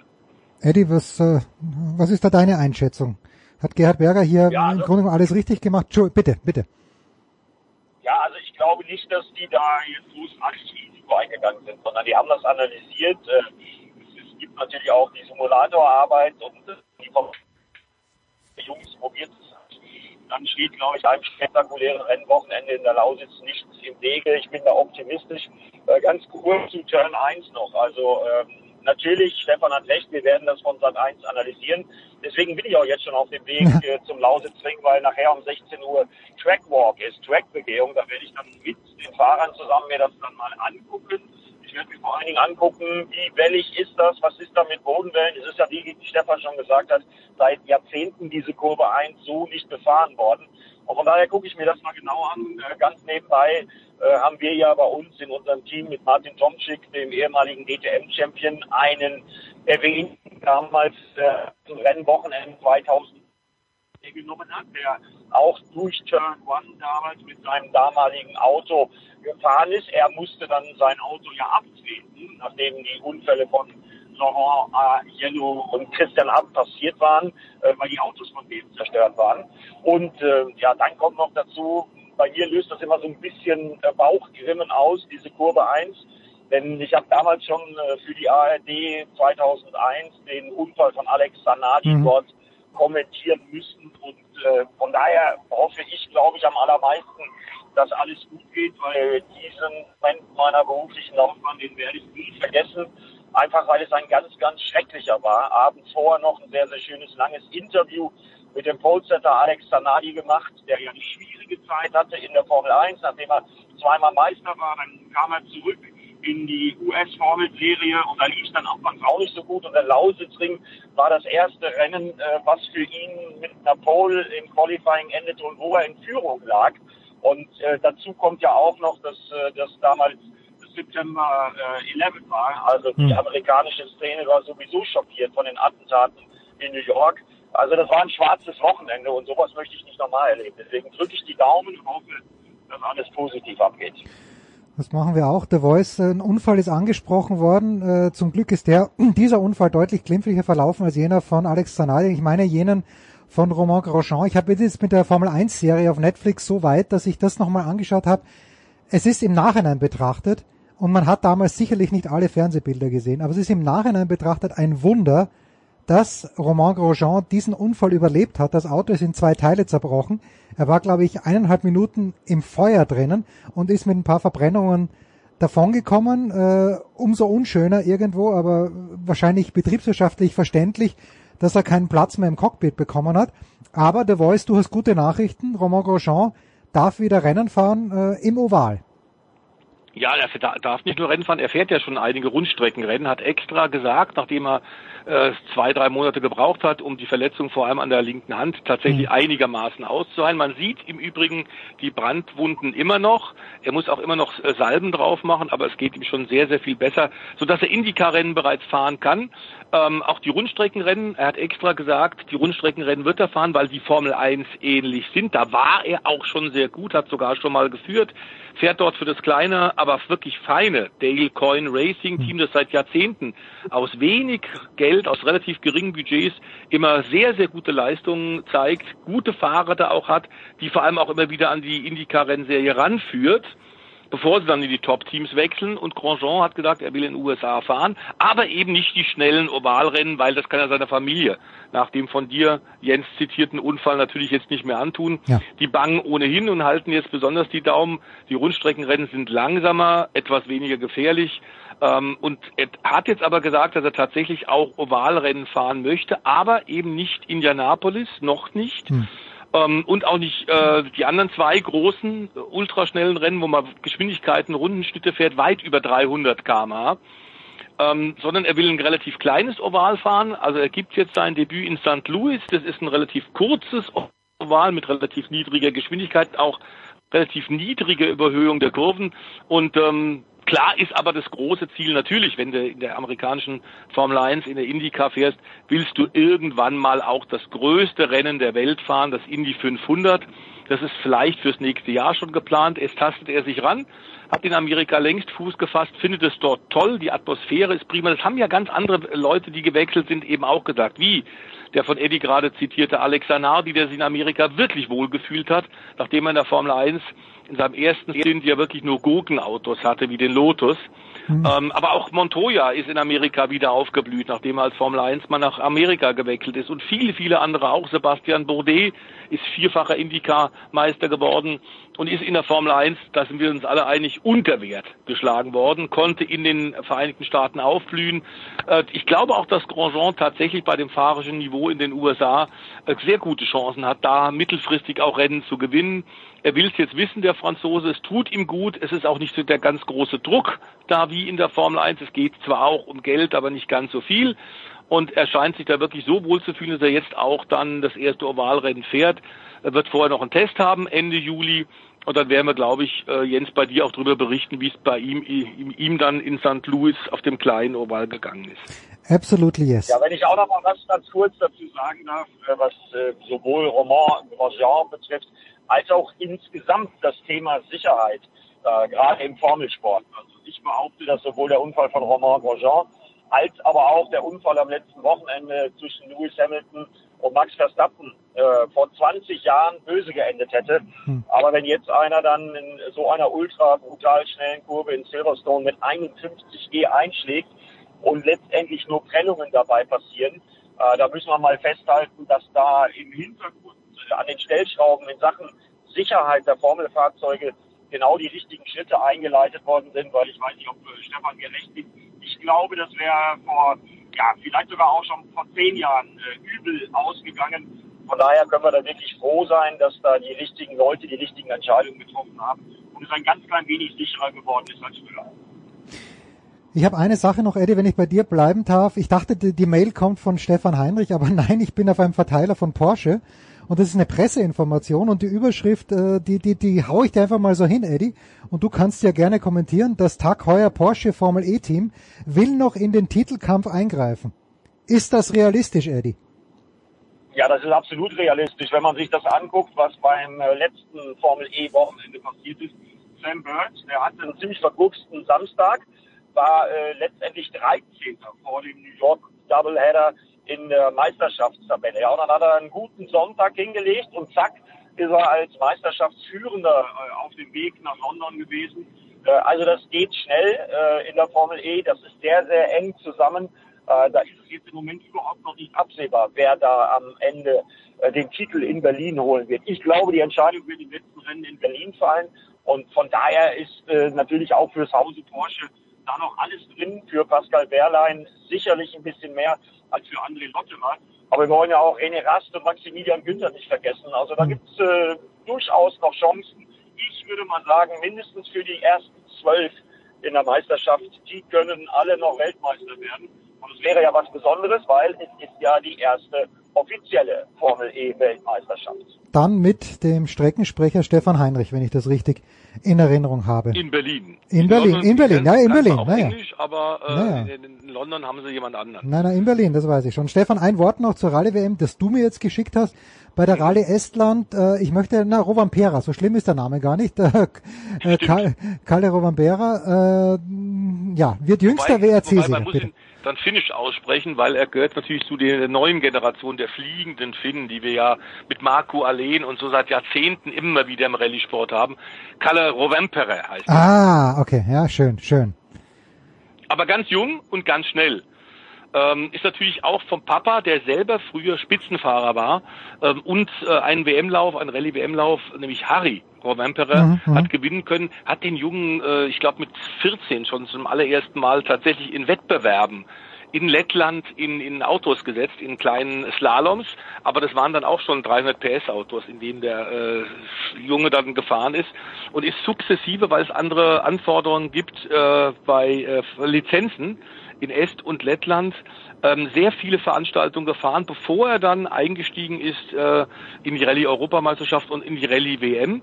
Fährt jetzt neben Weltmeister Sebastian Ogier tatsächlich schon einen äh, Top-Toyota und war in den letzten Rallyes auch immer schon schnell, hat aber oft dann tatsächlich Fehler gemacht. Jetzt in Estland hat's geklappt beim siebten Lauf zur Rallye-WM.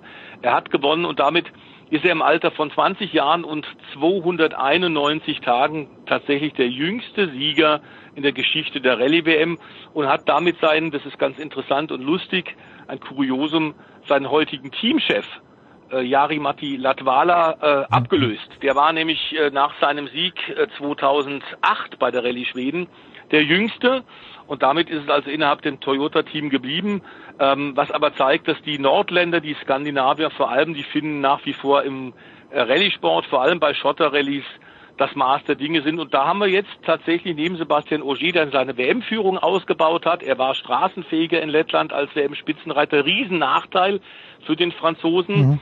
Ähm, der, der Ehemann ist von äh, Sat1-Moderatorin Andrea Kaiser, deswegen kennt äh, der Eddie den Sebastian auch sehr gut.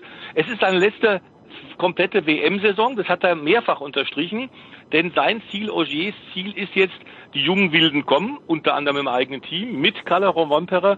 Er will aber mittelfristig tatsächlich Rundstreckenrennen fahren und sein Ziel ist es hoffentlich mit Toyota die 24 Stunden von Le Mans zu fahren, vielleicht schon 2022. Also den einen oder anderen Rallye-Einsatz wird er sicherlich auch im nächsten Jahr noch machen. Momentan ist er aber, nachdem er da äh, wieder hervorragend unter den schwierigen Startbedingungen hervorragend gefahren ist, auf dem Weg zum achten WM-Titel Sebastian Ogier. Und damit äh, ist in der Rallye-Szene äh, eigentlich das eingetreten, was wir erwartet haben. Die Sebastians der letzten Jahrzehnte, Sebastian Löb, neunfacher Rallye-Champion, Sebastian Ogier, ähm, wohl bald achtfacher Rallye-Champion. Da ist für die anderen nicht viel übrig, auch für die junge Garde, die aber dann vielleicht im nächsten Jahr, nachdem er Teilrücktritt von Auger Chancen hat, tatsächlich endlich dann regelmäßig um Siege und Titel zu fahren. Die junge Garde, das ist Eddie Mielke und das ist Stefan de Wolfsheinig. Eddie, ganz schnell nochmal, nochmal der Hinweis, wann am Wochenende DTM und wann Formel E? Also einfach 13 Uhr merken. 13 ja. Uhr ist die Lichtzeit an beiden Tagen, sowohl Samstag als auch Sonntag. Ja, und Formel E kommt dann direkt im Anschluss nach unserer DTM-Übertragung. Also, es werden ein paar Stunden Motorsport geben, äh, an diesem Wochenende auf Sat 1, live in Sat 1, dann also die DTM und die Formel E. Ich freue mich richtig drauf und umso schöner, wenn ihr beiden zukommt. Absolut. Gut, wir machen eine kurze Pause und dann äh, schauen wir mal, Eddie hat ja auch schon angerissen, die Formel 1 ist jetzt unser Thema.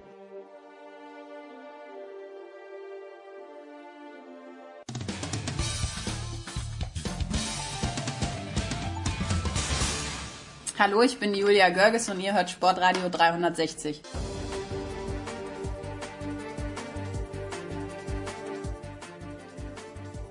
Es geht weiter in der Big Show 518. Stefan der Voice Heinrich ist dabei geblieben, neu dazugekommen von motorsport.com. Stefan Ehlen, grüß dich Stefan. Servus. Und Philipp Schneider von der Süddeutschen Zeitung. Philipp, grüß dich. Hi zusammen.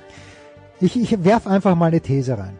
Und ihr könnt da gerne drüber diskutieren und wahrscheinlich liege ich komplett falsch. Aber Charles Leclerc ist ja in der gleichen Kurve, in der Lewis Hamilton Verstappen rausgedrängt hat. Da gerne auch dann natürlich eure professionelle Einschätzung dazu. Er hat ja auch eine Strafe dafür bekommen.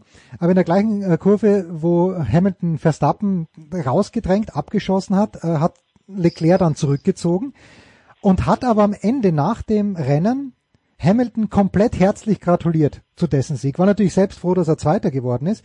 Und in dem Moment habe ich mir gedacht, Stefan Ehlen, der Fanclub von Max Verstappen unter den anderen Fahrern scheint extrem, extrem klein zu sein. Die haben ja das alle mitbekommen, was da passiert ist mit dem Hamilton. Aber es war ihm niemand jetzt so richtig böse. Denkst du denn, dass A, der Verstappen überhaupt nicht beliebt ist im, im Fahrerfeld und B, dass unter den Fahrern sowas als relativ normaler Rennunfall gewertet wird, weil Verstappen selbst und Dr. Helmut Marko und Christian Horn haben natürlich gesagt, der Wahnsinn. Hm, also ich glaube tatsächlich, dass das eher nicht so sehr ähm, über die Menschlichkeit da geht, sondern da ging es jetzt, glaube ich, eher darum, der Leclerc, der hat aus technischen Gründen auch und weil seine Reifen am Ende einfach nicht mehr gingen, er den Speed nicht hatte, dieses Rennen verloren. Und ich glaube, dass speziell er und der Hamilton nicht mehr unbedingt bei der Zieldurchfahrt im Kopf hatten, ah ja, in Runde 1 ist er der Verstappen in Kurve mhm. 9 ausgeschieden ich glaube tatsächlich beim Leclerc, der gratuliert natürlich irgendwo auch aus Reflex dem Hamilton und der hat da nicht auf dem Schirm, dass der Verstappen durch Unfall mit Mithilfe von Hamilton ausgefallen war. Also da würde ich jetzt einfach mal sagen, das war die natürliche Haltung, dass er da hingeht, genauso wie er erwartet hätte, dass der Hamilton dann ihm gratuliert. Und da würde ich jetzt, glaube ich, nicht irgendwie einen tieferen Sinn drin sehen tatsächlich. Was ich aber schon glaube, ist, dass die Situation mit Leclerc und Hamilton in Cops, also in der entsprechenden Kurve, anders war als die mit Verstappen. Das war zum Ende des Rennens. Es war klar, der Hamilton kommt mit sieben Meilenstiefeln von hinten her. Der hat noch die besseren Reifen, der hat die bessere Performance, der hat den besseren Speed, der wird überholen, sofern er noch die Zeit hat und die Zeit hat er gehabt. Ähm, und dieses Überholmanöver war insofern auch anders, weil der Leclerc von Anfang an wusste, das wird nichts. Der mhm. Hamilton ist nicht zu halten. Und der hat jetzt dann auch keine große Kampflinie dann gefahren in dieser Situation. Und ja, es war die gleiche Stelle, es war die gleiche Kurve, es war so rein vom Papier her das gleiche Überholmanöver, aber der Vergleich zeigt dann auch bei den entsprechenden Bildern, der Hamilton fährt im Fall Leclerc zum Beispiel eine deutlich engere Linie. Im Fall Verstappen, das war ja die erste Rennrunde und das mit Leclerc war, glaube ich, die drittletzte oder vorletzte. Mhm. Also das ist eine völlig andere Ausgangssituation. Äh, bei Verstappen und bei Hamilton waren die Reifen frisch und der Hamilton hat die Kurve aber nicht gekriegt. Er war daneben dran auf der Geraden, hat dann aber versucht zurückzuziehen. Das hat nicht ganz funktioniert. Er war dann nur noch mit seinem Vorderrad auf der Höhe vom Hinterrad, hat dann den Scheitelpunkt in der Kurve verpasst und hat den Hamilton, äh, den, den Verstappen dann eben rausgekegelt. Und das war auch das, was die Stewards-Team dann angelastet haben, dass er eben zu diesem Zeitpunkt den Kurvenscheitelpunkt nicht erwischt hat und dass da wird es, glaube ich, schön formuliert, ähm, du darfst daneben sein, dann gehört die Kurve dir, allerdings nur, wenn du sie auch sauber durchfahren kannst. Das ist so ein bisschen die Vorgabe, die die Sportkommissare da haben. Und dieses sauber durchfahren ist dem Hamilton insofern zum Verhängnis geworden, weil er eben nicht die Kurve sauber erwischt mhm. hat, sondern den Scheitelpunkt nicht getroffen hat, aber den Verstappen. Und ich glaube nicht, dass es dann tatsächlich im großen Gefüge so ist, dass man den Verstappen nicht leiden kann oder so, sondern ja, das ist halt dann einfach so passiert und die andere Situation war halt noch eine normale Rennszene, wo halt der Leclerc nicht dagegen gehalten hat. Aber die Kurve 1, äh, die Kurve 9 in der ersten Runde, das war halt auch ein Tanz auf Messerschneide und beide haben irgendwo das Risiko gegangen, dass sie gesagt haben, hey, das kann jetzt rumsen. Und ähm, auch der Verstappen hätte da natürlich die Szene vermeiden können, hat es aber nicht gemacht und der Hamilton war der Auslöser, aus meiner Sicht klarer Fall hm. und hat insofern auch die Strafe dann korrekt gekriegt. Was heißt das für die Zukunft, The Voice? Zwischen den beiden werden wir jetzt äh, was sehen, wie wir es zwischen Senna und Prost gesehen haben, die sich ja wirklich nicht leiden konnten. Oder ist, sind das, also Hamilton gestehe ich natürlich zu, dass er ein, ein Vollprofi ist, aber man hat schon gesehen, es, es, es schläft noch ein Tiger in ihm. Ja, keine Frage. Ähm, er hat ja auch den Vertrag jetzt verlängert, äh, nachdem er tatsächlich wohl ernsthaft eine Weile überlegt hat, ob er Ende der Saison aufhört. Ähm, aber dieser, dieser Kampf äh, mit Red Bull und gegen Max Verstappen gefällt ihm durchaus. So ein Wettbewerbstier ist er, das wissen wir. Und klar hat er, das muss man auch zugeben, wobei ich äh, völlig einer Meinung bin mit dem Stefan, im Übrigen auch mit Ralf Schumacher und Jensen Button, ähm, diese von der FIA ausgegebene quasi Richtlinie verstehe ich wirklich nicht, ist eigentlich völliger Käse. Wir haben in jedem Kartrennen, Go-Kart-Rennen, für Anfänger, für Kids und Jugendliche hast du solche Szenen. Und da ist völlig klar, wenn du auf der Außenlinie vorne bist und sei es nur eine Viertelfahrzeuglänge, gehört dir die Kurve also dieses ganze Diskussion, welche Höhe, wie und was und äh, diese Grafik, die unter anderem Tote Wolf da Michael Masri geschickt hat, den, den FIA Renndirektor, ist alles Käse. Ich verstehe das nicht und Jensen Button hat genauso gesagt, alles Unsinn. Es ist völlig klar, wenn du viele Rennen fährst und wenn du Rennen siehst, ist überhaupt keine Diskussion. Äh, das hat sich hochgeschaukelt, das war klar. Bisher war Max Verstappen immer der aggressivere mhm. und dreimal in diesem Jahr bisher vor Silverstone hat Hamilton zurückgezogen. Jetzt war ihm klar, wenn er in Silverstone eine Chance haben will, aufgrund des überlegenen Speeds von Red Bull, muss er es in den ersten Kurven gleich versuchen, muss er versuchen, an Max Verstappen vorbeizugehen. Und da hat er gesagt, okay, ich lasse es jetzt drauf ankommen. Ich ziehe nach Imola, Portimao und Barcelona nicht auch hier vor heimischem Publikum in Silverstone wieder zurück. Und wenn es dann knallt, okay, dann knallt's denn. Ich glaube schon, dass ihm nicht ganz klar war, äh, was da hat passieren können. Also es war nicht fahrlässig, aber es war tatsächlich, äh, die Chance war da. Stefan hat völlig richtig gesagt, auch äh, Verstappen hat gemerkt, das wird jetzt eng und hätte auch zurückziehen können, aber klar ist, bisher war Verstappen der, der in diesem Jahr als Herausforderer immer sehr aggressiv zu Werke gegangen ist, oft reingezogen hat. Die Kurve jetzt in Silverstone gehörte ihm und ich glaube nicht, dass der Max damit gerechnet hat, dass Hamilton drauf bleibt. Äh, ich glaube, das ist der Beginn einer wunderbaren Feindschaft. Ob das so weit geht, wie du gerade fragst, wie die, die, dieser fast schon Hass zwischen Ayrton Senna und Alain Prost, wird die Zukunft zeigen. Aber klar ist, es geht um WM-Titel. Nächsten Jahr haben wir neue Regeln, völlig neue Autos. Keiner was, was weiß, was da äh, passieren wird. Keiner weiß, welches äh, Team die besten Autos hat, die besten Motoren. Es geht in diesem Jahr um Titel. Red Bull will es endlich wissen und riskiert entsprechend viel. Ähm, etwas ungeschickt fand ich tatsächlich einige Äußerungen von, von Toto Wolf, was eher ungewöhnlich ist, denn er ist eigentlich ein sehr besonderer und wählt seine Worte sehr gut. Ähm, und auch äh, das, die Champagnerdusche oben äh, bei der Siegerehrung fand ich auch nicht so ganz passend, denn zu diesem Zeitpunkt war noch nicht ganz klar, ähm, wie Max Verstappen rauskommt, dass er am Ende tatsächlich nach Untersuchungen im Krankenhaus nur Prellungen hat, war eine sehr glückliche Fügung. Es hätte tatsächlich auch anders ausgehen können. Philipp, magst du noch zu diesem äh, Bewandtnis was sagen oder möchtest du gerne äh, gleich äh, na, oder gleich einen Tag zurückgehen und mir nochmal die Sinnhaftigkeit des Sprintrennens erklären? Ne, ich würde, also tatsächlich ist ja wirklich dieser Vorfall jetzt wirklich von den Kollegen wunderbar von allen Seiten schon beleuchtet worden.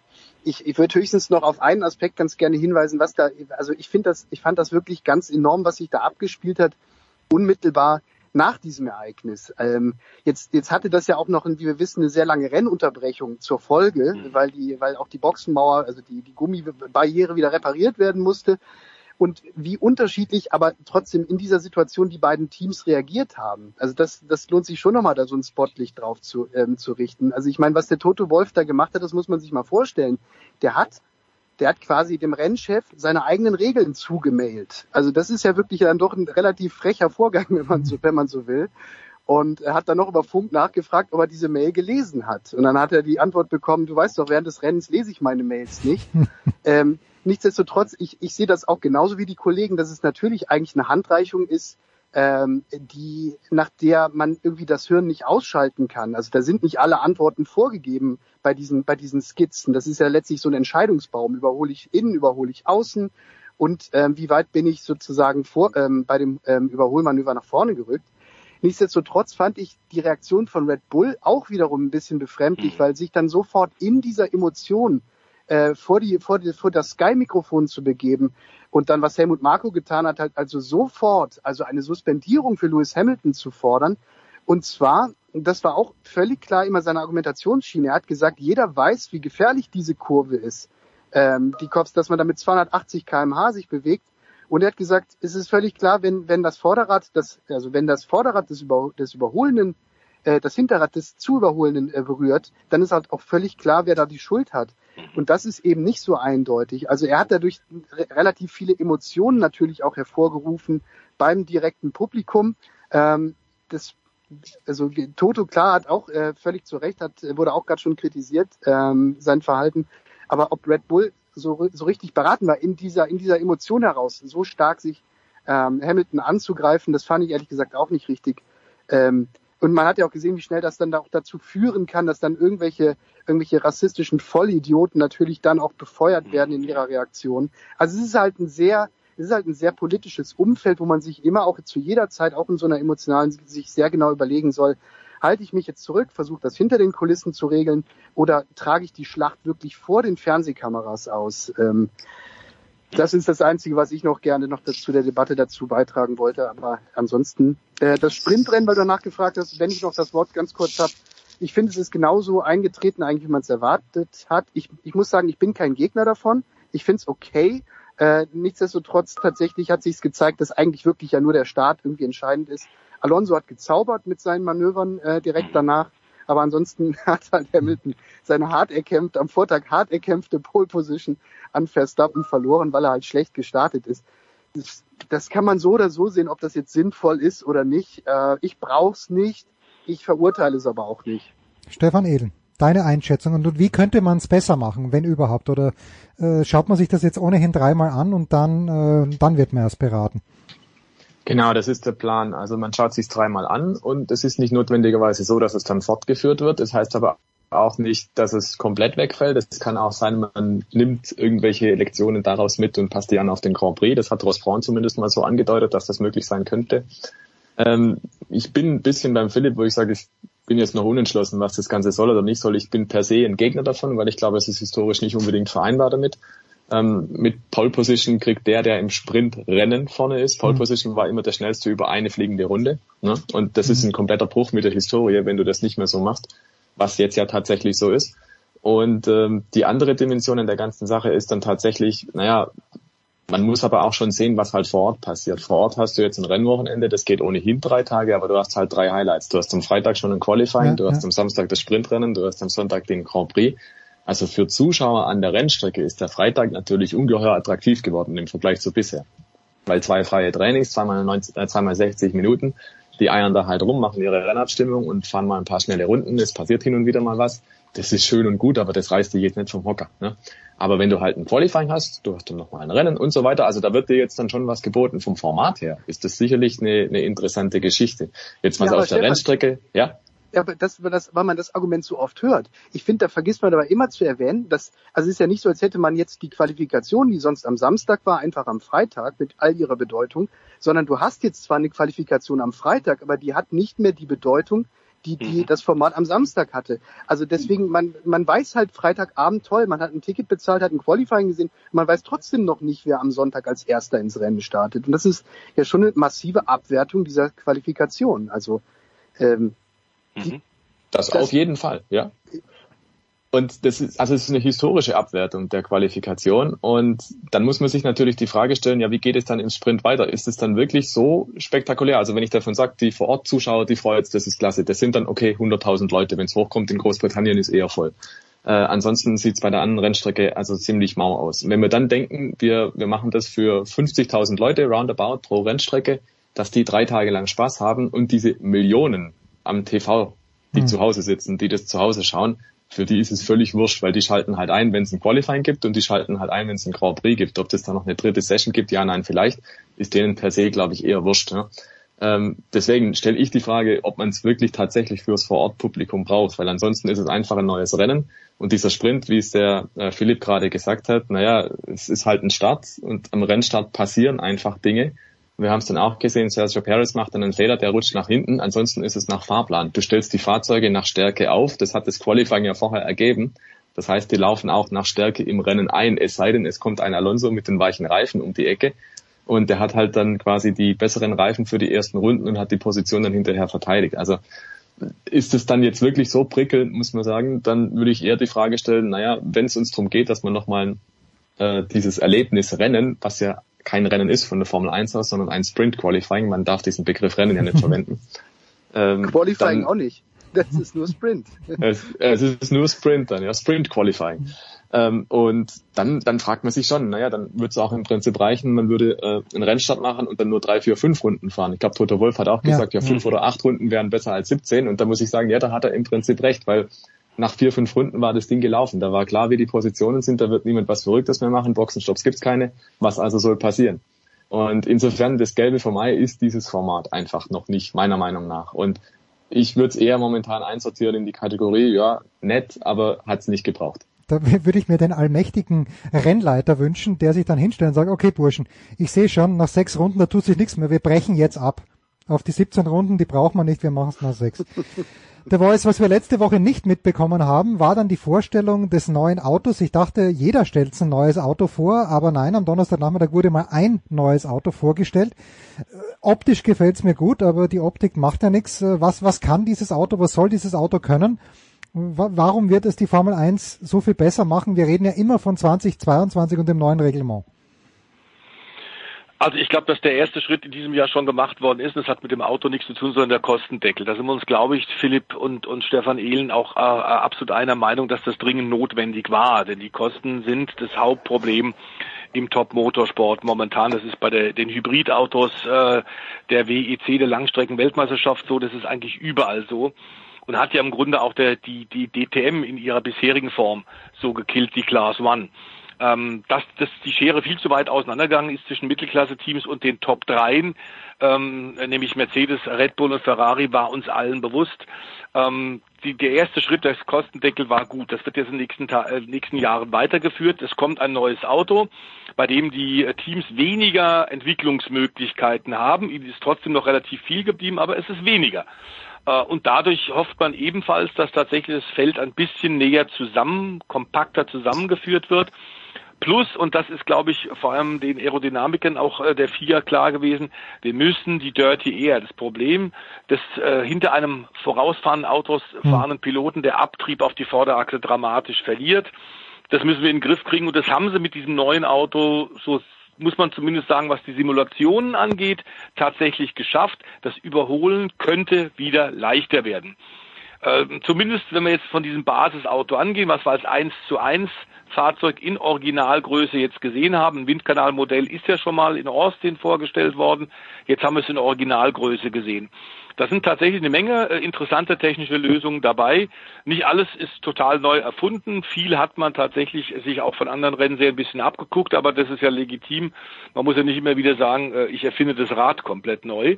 Scheint mir ein sehr äh, ausgegorenes Konzept zu sein. Die FIA hat auch viele Jahre Zeit und Ressourcen investiert glaube ich, ein guter Schritt in die richtige Richtung, dass nachher die Teams mit ihren äh, Big Brains und, und ihren intelligenten Technikern auch wieder Wege finden werden, dieses eigentlich jetzt schwerere Auto schneller zu machen, wieder ein bisschen Aerodynamikverbesserung hinzukriegen, steht außer Frage, das weiß die FIA aber auch. Als Basisfahrzeug für die Zukunft finde ich das ein durchaus sehr gelungenes äh, Projekt.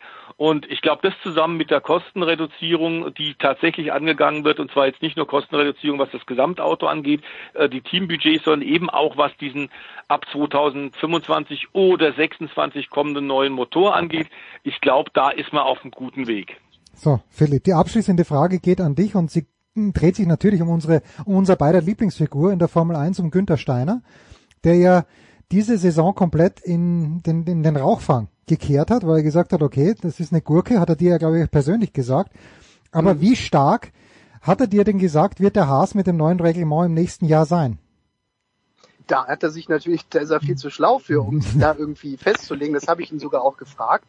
Aber das äh, hat er natürlich nicht irgendwie verraten. Also wenn er dazu eine Meinung gehabt haben sollte, dann hat er die für sich behalten. Ich glaube aber ganz ehrlich, also als wir gesprochen haben, das war ja vor der Saison, ja. da waren die aber auch noch nicht so weit, um da überhaupt erste ähm, Resultate äh, sehen zu können. Es ist ja tatsächlich, das Auto wird ja jetzt, während wir sprechen und während diese Saison gefahren wird, äh, wird das ja immer noch weiterentwickelt.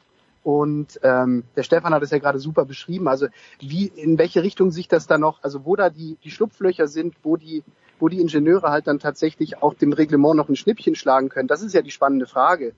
Ähm, ich weiß so, dass man bei Mercedes zum Beispiel davon ausgeht, dass es tatsächlich zu massiven Überraschungen äh, kommen könnte. Also dass halt wirklich auch, das, es ist gar nicht ausgeschlossen in Kombination mit dem Budget Cap, dass halt wirklich irgendein Mittelklasse-Team tatsächlich ja fast das Rad neu erfindet und auf die Idee kommt, ähm, mit dem man tatsächlich dann auch den drei, den eigentlichen drei arrivierten großen Teams dann auf und davon fährt. Also es ist kein Szenario, das völlig ausgeschlossen ist. Und dass wir überhaupt so ein Szenario nicht ausschließen können, ich glaube, das gab es vorher tatsächlich noch gar nicht, weil es diesen Budget Cap halt einfach nicht gegeben hat. Und äh, aber ich würde jetzt mal sagen, Günther Steiner wird nicht davon ausgehen, dass es sein Auto sein wird, das in der nächsten Saison auf und davon fährt. Ähm, ja, aber wie wir sehen, Haas lernt ja auch, äh, wie wir jetzt gerade von von Mick Schumacher auch gehört haben, der lässt ja jetzt sogar auch den Sebastian Vettel passieren im Rennen, um ihm hinterher zu fahren Damit er lernt. auch da noch dazu zu lernen, wie, je nachdem, wie der Sebastian dann halt die Kurven nimmt. Also das fand ich dann schon auch ein erstaunliches Argument von ihm. Das ist großartig. Ja, dann bedanke ich mich ganz herzlich bei euch. Wir sprechen dann nächste Woche wieder. Budapest steht auf dem Plan. Danke Stefan Ehlen, danke Stefan Heinrich, danke Philipp Schneider. Pause in der Big Show 518.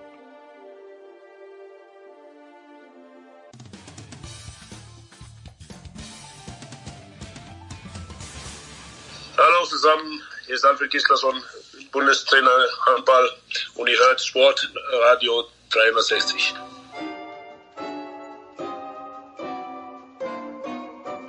Big Show 518. Es geht weiter mit Golf und ich freue mich sehr, dass ein Mann, der mit Gregor Biernat und mit Erik Müskov am vergangenen Wochenende im Dauereinsatz war, ein paar Minuten Zeit für uns hat und das ist äh, Adrian Grosser von Sky. Grüß dich, Adrian.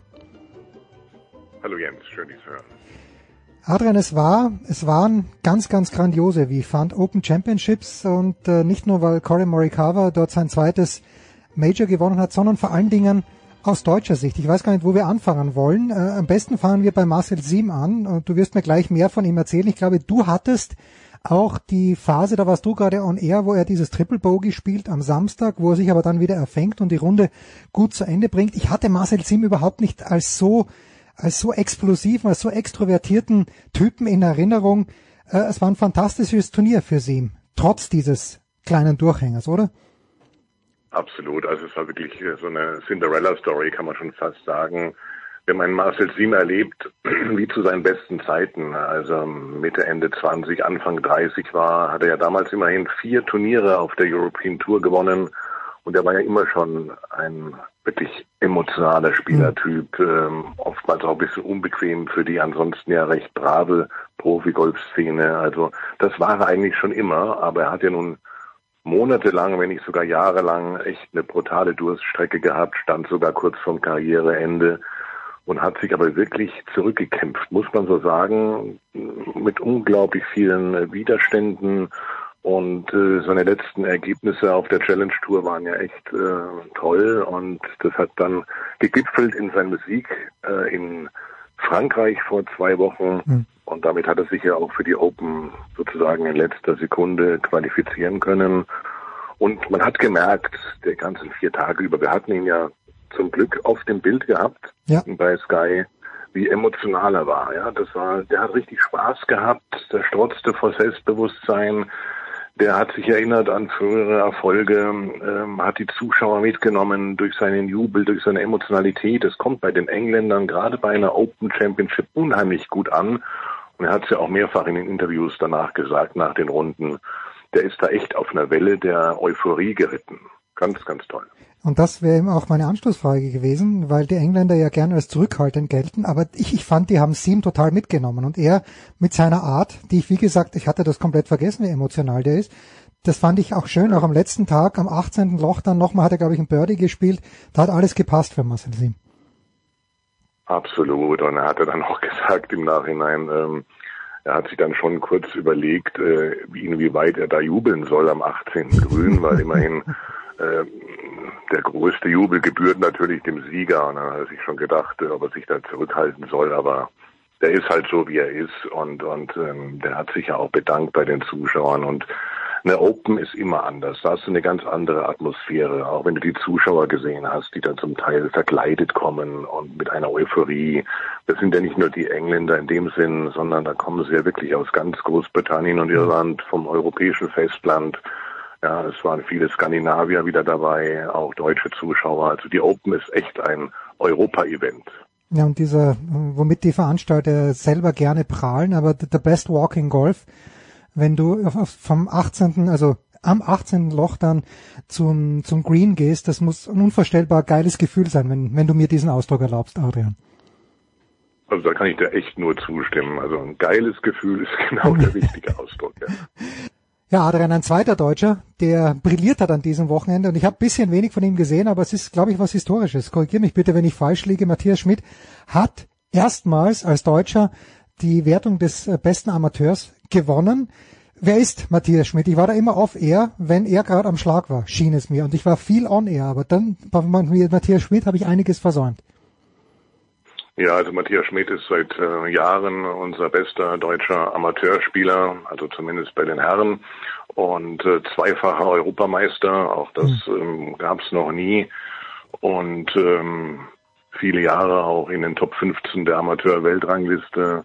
Ein junger Mann vom Golfclub Herzogenaurach, ähm, der schon zwei Majors gespielt hat aufgrund seines Statuses als äh, Europameister bei den Amateuren und ähm, jetzt war er eben auch noch für diese Open qualifiziert, sein letztes Turnier als Profi.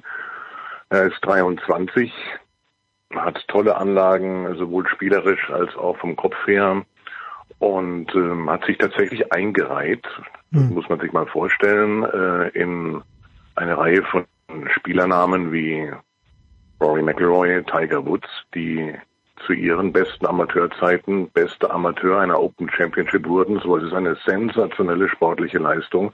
Und das hat er souverän gemacht. Das waren nur zwei Amateure, die für das Wochenende qualifiziert waren. Und ähm, er ist da ganz souverän bester Amateur geworden, hat dafür eine Auszeichnung bekommen, das ist die Silver Medal und durfte dann am 18. Grün bei der Siegerehrung neben dem Sieger Colin Morikawa dastehen. Und selbst Morikawa hat also lobende Worte mhm. über ihn verloren, was auch eine Seltenheit ist, dass ein Spitzenamateur so gewürdigt wird. Ja, also das ist ähm, fantastisch gewesen. Was heißt das jetzt für Matthias Schmidt? Du sagst zweifacher Europameister, noch Amateur äh, und äh, hat er das Preisgeld jetzt angenommen in Großbritannien, ist damit automatisch Profi oder wie, wie geht's für Matthias Schmidt weiter? Nein, er ist ja ähm, als Amateur hat er ja das Turnier gespielt, das heißt, er durfte das Preisgeld nicht annehmen. Okay. Ähm, wechselt aber ähm, also auch ab heute Profi und ähm, hat ein neues Management. Ähm, die haben ihm gleich eine erste Turnierteilnahme organisiert in dieser Woche in Wales mhm. beim nächsten European Tour Turnier. Ist also auch gleich äh, drüben geblieben in Großbritannien und wird dann versuchen, jetzt über Einladungen ähm, so viel Turniere auf der European Tour zu spielen, wie es nur geht. Ansonsten ist er schon angemeldet worden auf der Challenge Tour, dass er da eben Praxis bekommt. Und nun müssen wir halt jetzt abwarten, wie er sich als Neuprofi schlägt. Dass er mithalten kann, hat er ja auch schon vor ein paar Wochen in München gezeigt bei der BMW International Open, als er nach Martin Keimer zweitbester Deutscher wurde, als ich glaube 15. Mhm. Also der hat schon das Zeug dazu. Ja. Gute Aussichten für die deutschen Golffans, das also. Ähm, für die amerikanischen schaut's ja noch besser aus, weil Colin Morikawa, du sagst, äh, Schmidt ist 23, ich glaube Morikawa ist 24, oder? Irgendwie in der Dreh rum. Morikawa ist 24, ja. richtig, ja. Das heißt, äh, ganz, ganz junge Burschen, die da gewinnen. Ähm, ich hätte vor dem Finaltag, also ich hatte am Samstag so ein bisschen den Eindruck, dass Morikawa zurückfällt und dann gedacht, okay, ist eh gut, seine erste Open Championship ist völlig klar. Und am Sonntag legt er dann, es waren glaube ich drei Löcher hintereinander, sieben, acht, neun, wo er ein Birdie gespielt hat und zieht dann plötzlich von Osthausen weg und zu Jordan Spieth kommen wir gleich. Hat dich das überrascht, äh, Adrian, oder ist das, sind das eben der Lauf der Dinge bei Open Championships, mit denen man immer rechnen muss? Also überrascht hat es mich aus dem Grund nicht, äh, da diese jungen Amerikaner und äh, auch ähm, Südafrikaner oder, oder auch Europäer, die wirklich über Jahre durch das äh, College-System gegangen sind, so exzellent vorbereitet sind auf die mhm. Profilaufbahn, ähm, sowohl vom Spielerischen her als auch von der Psyche her. Ähm, das ist ein Unterschied ähm, zu, zu vor 10, 15 Jahren, ja, als die Spieler, die Jungen erstmal so ein, zwei, drei Jahre gebraucht haben, um sich zu akklimatisieren aber die sind mittlerweile so weit, das ist unglaublich. Das ist ja nicht nur Colin Morikawa, das ist ein, ein äh, John Rahm, ja, ein, ein äh, Dylan Fratelli und wie sie nicht alle heißen. Da kommen, ähm, kommt ein Spieler wie Oosthuizen gar nicht mit. Ja, der musste sich wirklich über einen ganz beschwerlichen Weg ohne viel Geld mhm. äh, in Südafrika da durchbeißen und ähm, der hat auch mittlerweile echt ein Kopfproblem. Ja, das war jetzt schon sein ja, sein siebter, glaube ich, zweiter und dritter Platz bei einem Major, obwohl er schon eins gewonnen hat vor elf Jahren. Aber ähm, die Jungen sind da mental schon viel, viel weiter. Okay. Jetzt hast du, bevor wir zu Morikawa kommen, aber ich habe deine Worte noch in Gottes Ohr und die waren wirklich sehr, sehr weise gewählt weil du zu Dylan Fratelli, den du gerade angesprochen hast, äh, sehr, sehr nett gemeint hast, nicht bekannt für sein schnelles Spieltempo. Und dann habe ich wirklich aufgepasst, damit gedacht, das gibt's doch nicht, wie lange der Junge braucht. Welche Beschränkungen gibt's denn da? Kommt dann irgendwann mal der Referee und sagt, Dylan, alter Freund, das hast du das Green 16 Mal gelesen, uh, enough already. Ach, diese ganzen äh, Zeitbeschränkungen, äh, die es ja offiziell gibt, sind echt nichts wert, ja. Mhm. Ähm, geht ja weiter mit dem Bälle suchen oder oder wenn man abwartet, ob ein Ball noch ins Loch fällt, da hat man zehn Sekunden Zeit, da vergehen zum Teil 20, 25 Sekunden. Und die Spieler haben so eine Macht, egal auf welcher Tour sie sind. Okay. Ähm, da wird man kaum einem was äh, eine Strafe anhängen oder so. Und ähm, solange man da nicht wirklich durchgreift, kommt der Sport aus meiner Sicht für äh, neue Interessenten nicht voran. Okay. So, wer, wer hat nicht gut geschlafen in, in diesen Tagen? Und ich, ich nehme einfach den, den zweiten und den geteilten dritten in diese Verlosung, weil Jordan Spieth gerade am Samstag, ich hatte den Eindruck, da waren so fünf, sechs Löcher hintereinander, wo er den Abschlag immer ins Rough gehauen hat. Und bei John Rahm ja.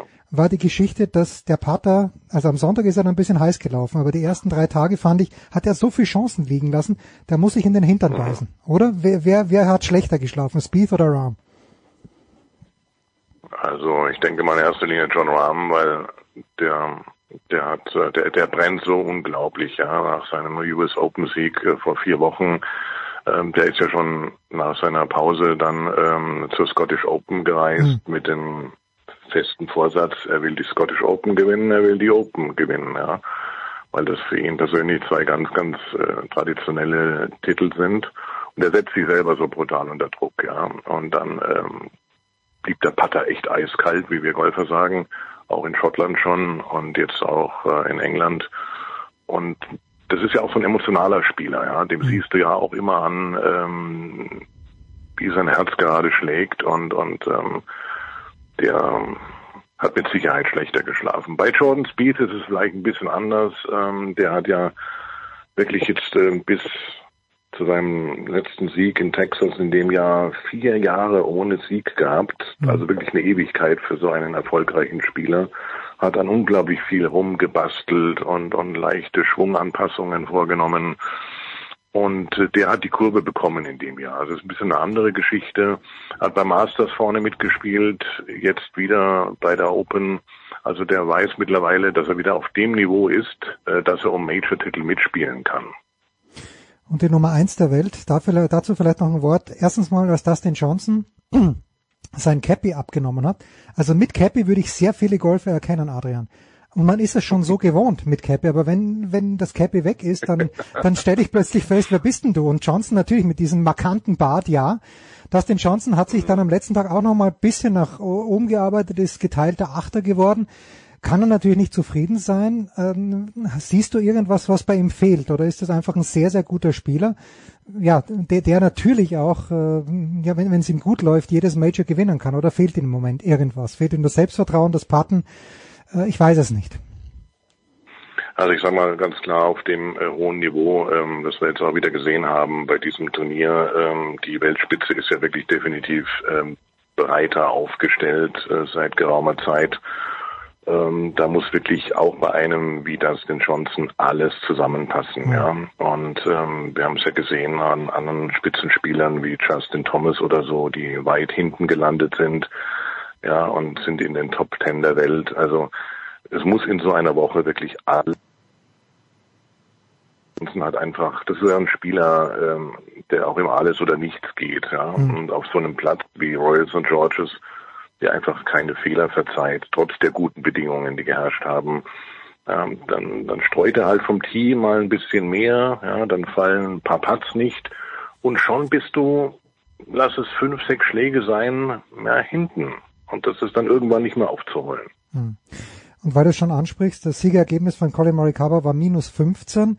Klar, das Wetter war traumhaft, ja. vier Tage lang. Äh, ist dieser Kurs unter diesen Umständen, ich weiß, du hast mir vor Jahren mal gesagt, die US Open, die wollen eigentlich einen Sieger, der bei Even Par landet. Und äh, wie schaut's bei der ja. Open Championship aus? Ist minus 15 ein zu gutes Ergebnis? Also aus meiner Sicht definitiv. Das ist ein neues Rekordergebnis hm. bei einer Open 15 unter Paar. Ähm, auch hier ähm, spielt das Wetter eine entscheidende Rolle. Ich sage mal, die letzten ja, ja, 10, 15 Jahre war das Wetter meistens sehr gut, egal wo es ausgetragen wurde. Es kommt den Amerikanern entgegen. Ähm, mhm. Auch in der Woche hatten wir ja sechs unter den besten zehn, die einfach äh, gutes Wetter gewohnt sind. Ähm, der Platz war nicht so hart wie in den letzten Jahren. Also die Bedingungen kommen definitiv den US-Amerikanern entgegen. Ja, da fühlen die sich wohler. Das hast du ja auch bei Morikawa gesehen, der vorwiegend hohe Annäherungen gespielt hat. Also diese typischen Linkskurs, ähm, Herausforderungen, die fand ich kamen gar nicht so zur Geltung. Ja. Also ein Linkskurs ist immer ähm, ursächlich äh, oder sagen wir mal charakteristisch von der Schwierigkeit her vom Wetter abhängig, ja, ganz klar. Und ähm, von der Härte des Platzes. Und ja, da haben die Europäer dann weniger Chancen, sage ich mal. Adam, ich danke dir ganz, ganz herzlich. I let you go on this one. Jetzt äh, haben wir alle vier Majors schon durch. Worauf soll sich der geneigte. Golf-Profi-Freund in diesem Jahr noch freuen? Bei Sky und ganz generell? Also der nächste großartige Höhepunkt, auf den ich mich persönlich unglaublich freue seit vielen Monaten, ist, ist natürlich der Ryder Cup. Ah, ich dachte ein Urlaub. Ah, okay, gut, ja, der ja, Okay, den, den Ryder Cup, den, den, den hatte ich vergessen. Ja. Ein, äh, ruhige Tage, die mir bevorstehen, auf die ich mich sehr freue, definitiv. Ja, das Wetter soll ja auch ganz gut werden.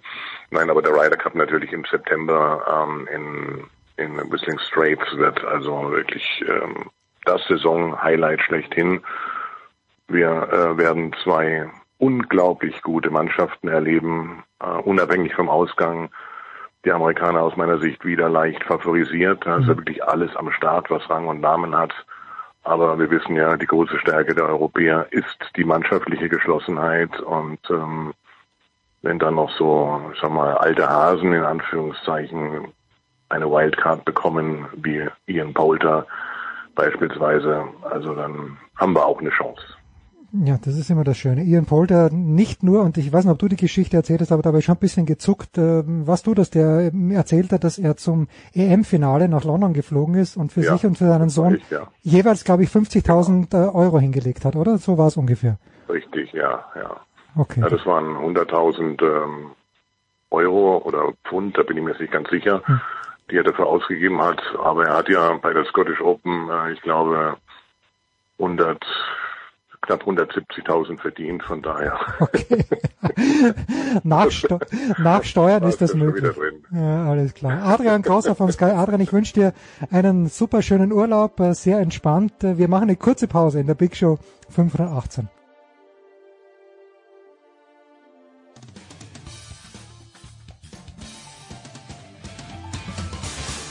Servus Leute, das ist der Grubi, ich höre Sportradio 360.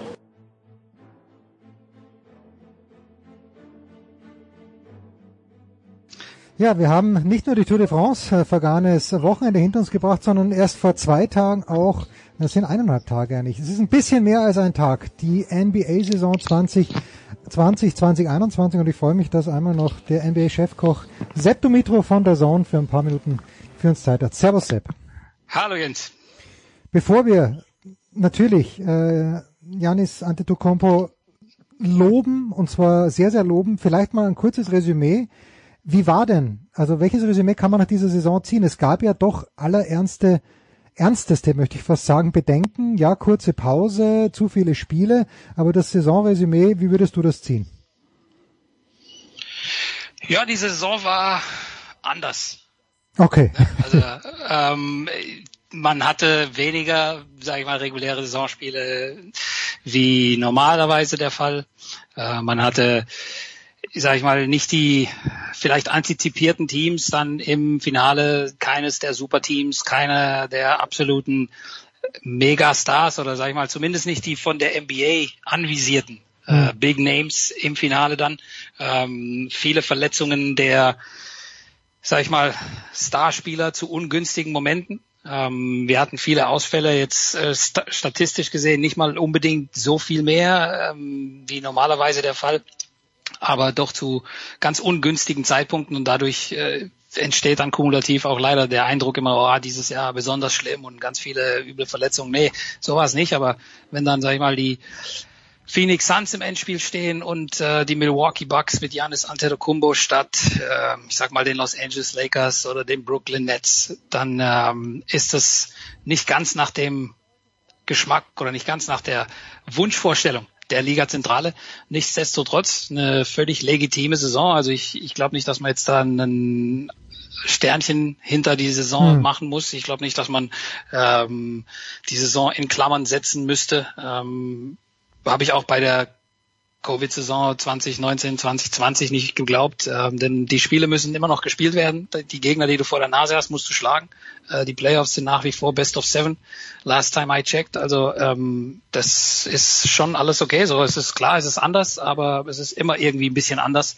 Ähm, auch wenn vielleicht nicht eines der gewohnten Teams dann letzten Endes die Larry O'Brien Trophäe in den Himmel reckt. Und Milwaukee, ähm, it's been a long time coming, würde ich sagen. Ja, also die hatten ähm, so ein bisschen ja, äh, Pech und Unvermögen und kam alles zusammen in den letzten Jahren und in diesem Jahr waren sie dann da. Ähm, sicherlich haben sie auch Glück gehabt, aber das hat jeder Champion irgendwo auf dem Weg und deswegen, ähm, ich finde, Milwaukee ist ein verdienter NBA-Meister.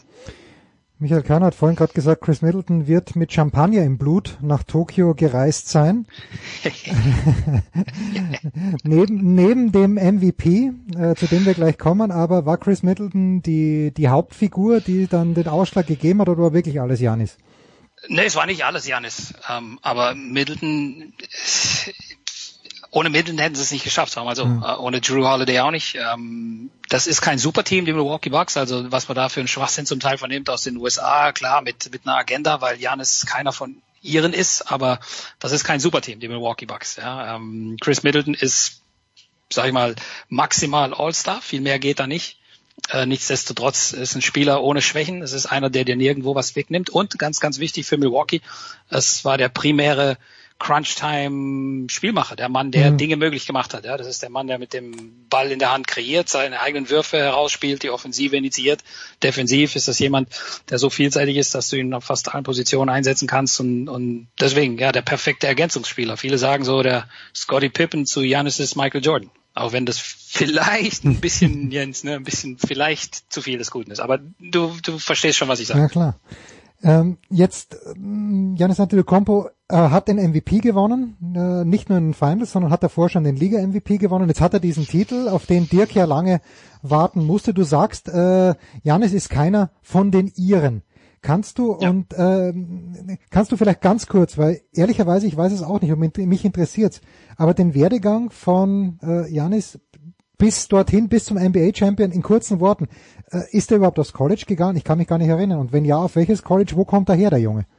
Der Junge kommt aus Athen äh, via Nigeria. Die Eltern aus Nigeria nach Griechenland. Hm.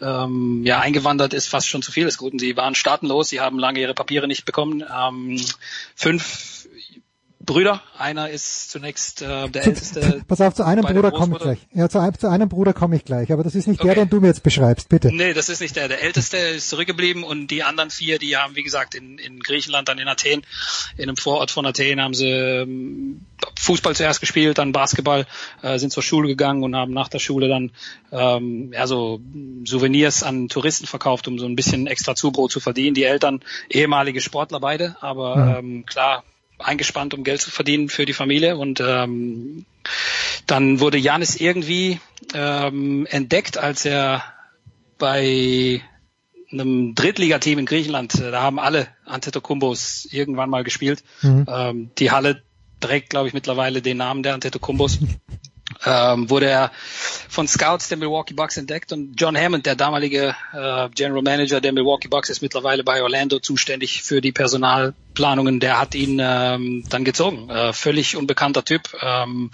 ich glaube, äh, Fran Fraschilla, der der Draft-Experte, der bei ESPN da immer mitkommentiert hat, gemeint, ähm, er kann sich nicht vorstellen, wie der Junge jetzt schon abliefert, aber das ist jemand, der sehr, sehr viel Upside hat. Das mhm, nutzen die mhm. Amis ja immer sehr gerne. Sehr viel Luft nach oben, äh, wenn er die athletischen Fähigkeiten aufs Parkett bringt. Und er hat tatsächlich von Anfang an, also Saison 2013, 14 war die erste Chris Middleton, kam damals so als, als, als zu Gabe, als Beigabe äh, in, in, in, in einem Trade mit den Detroit Pistons von Detroit äh, nach Milwaukee, die beiden also von Tag eins dabei.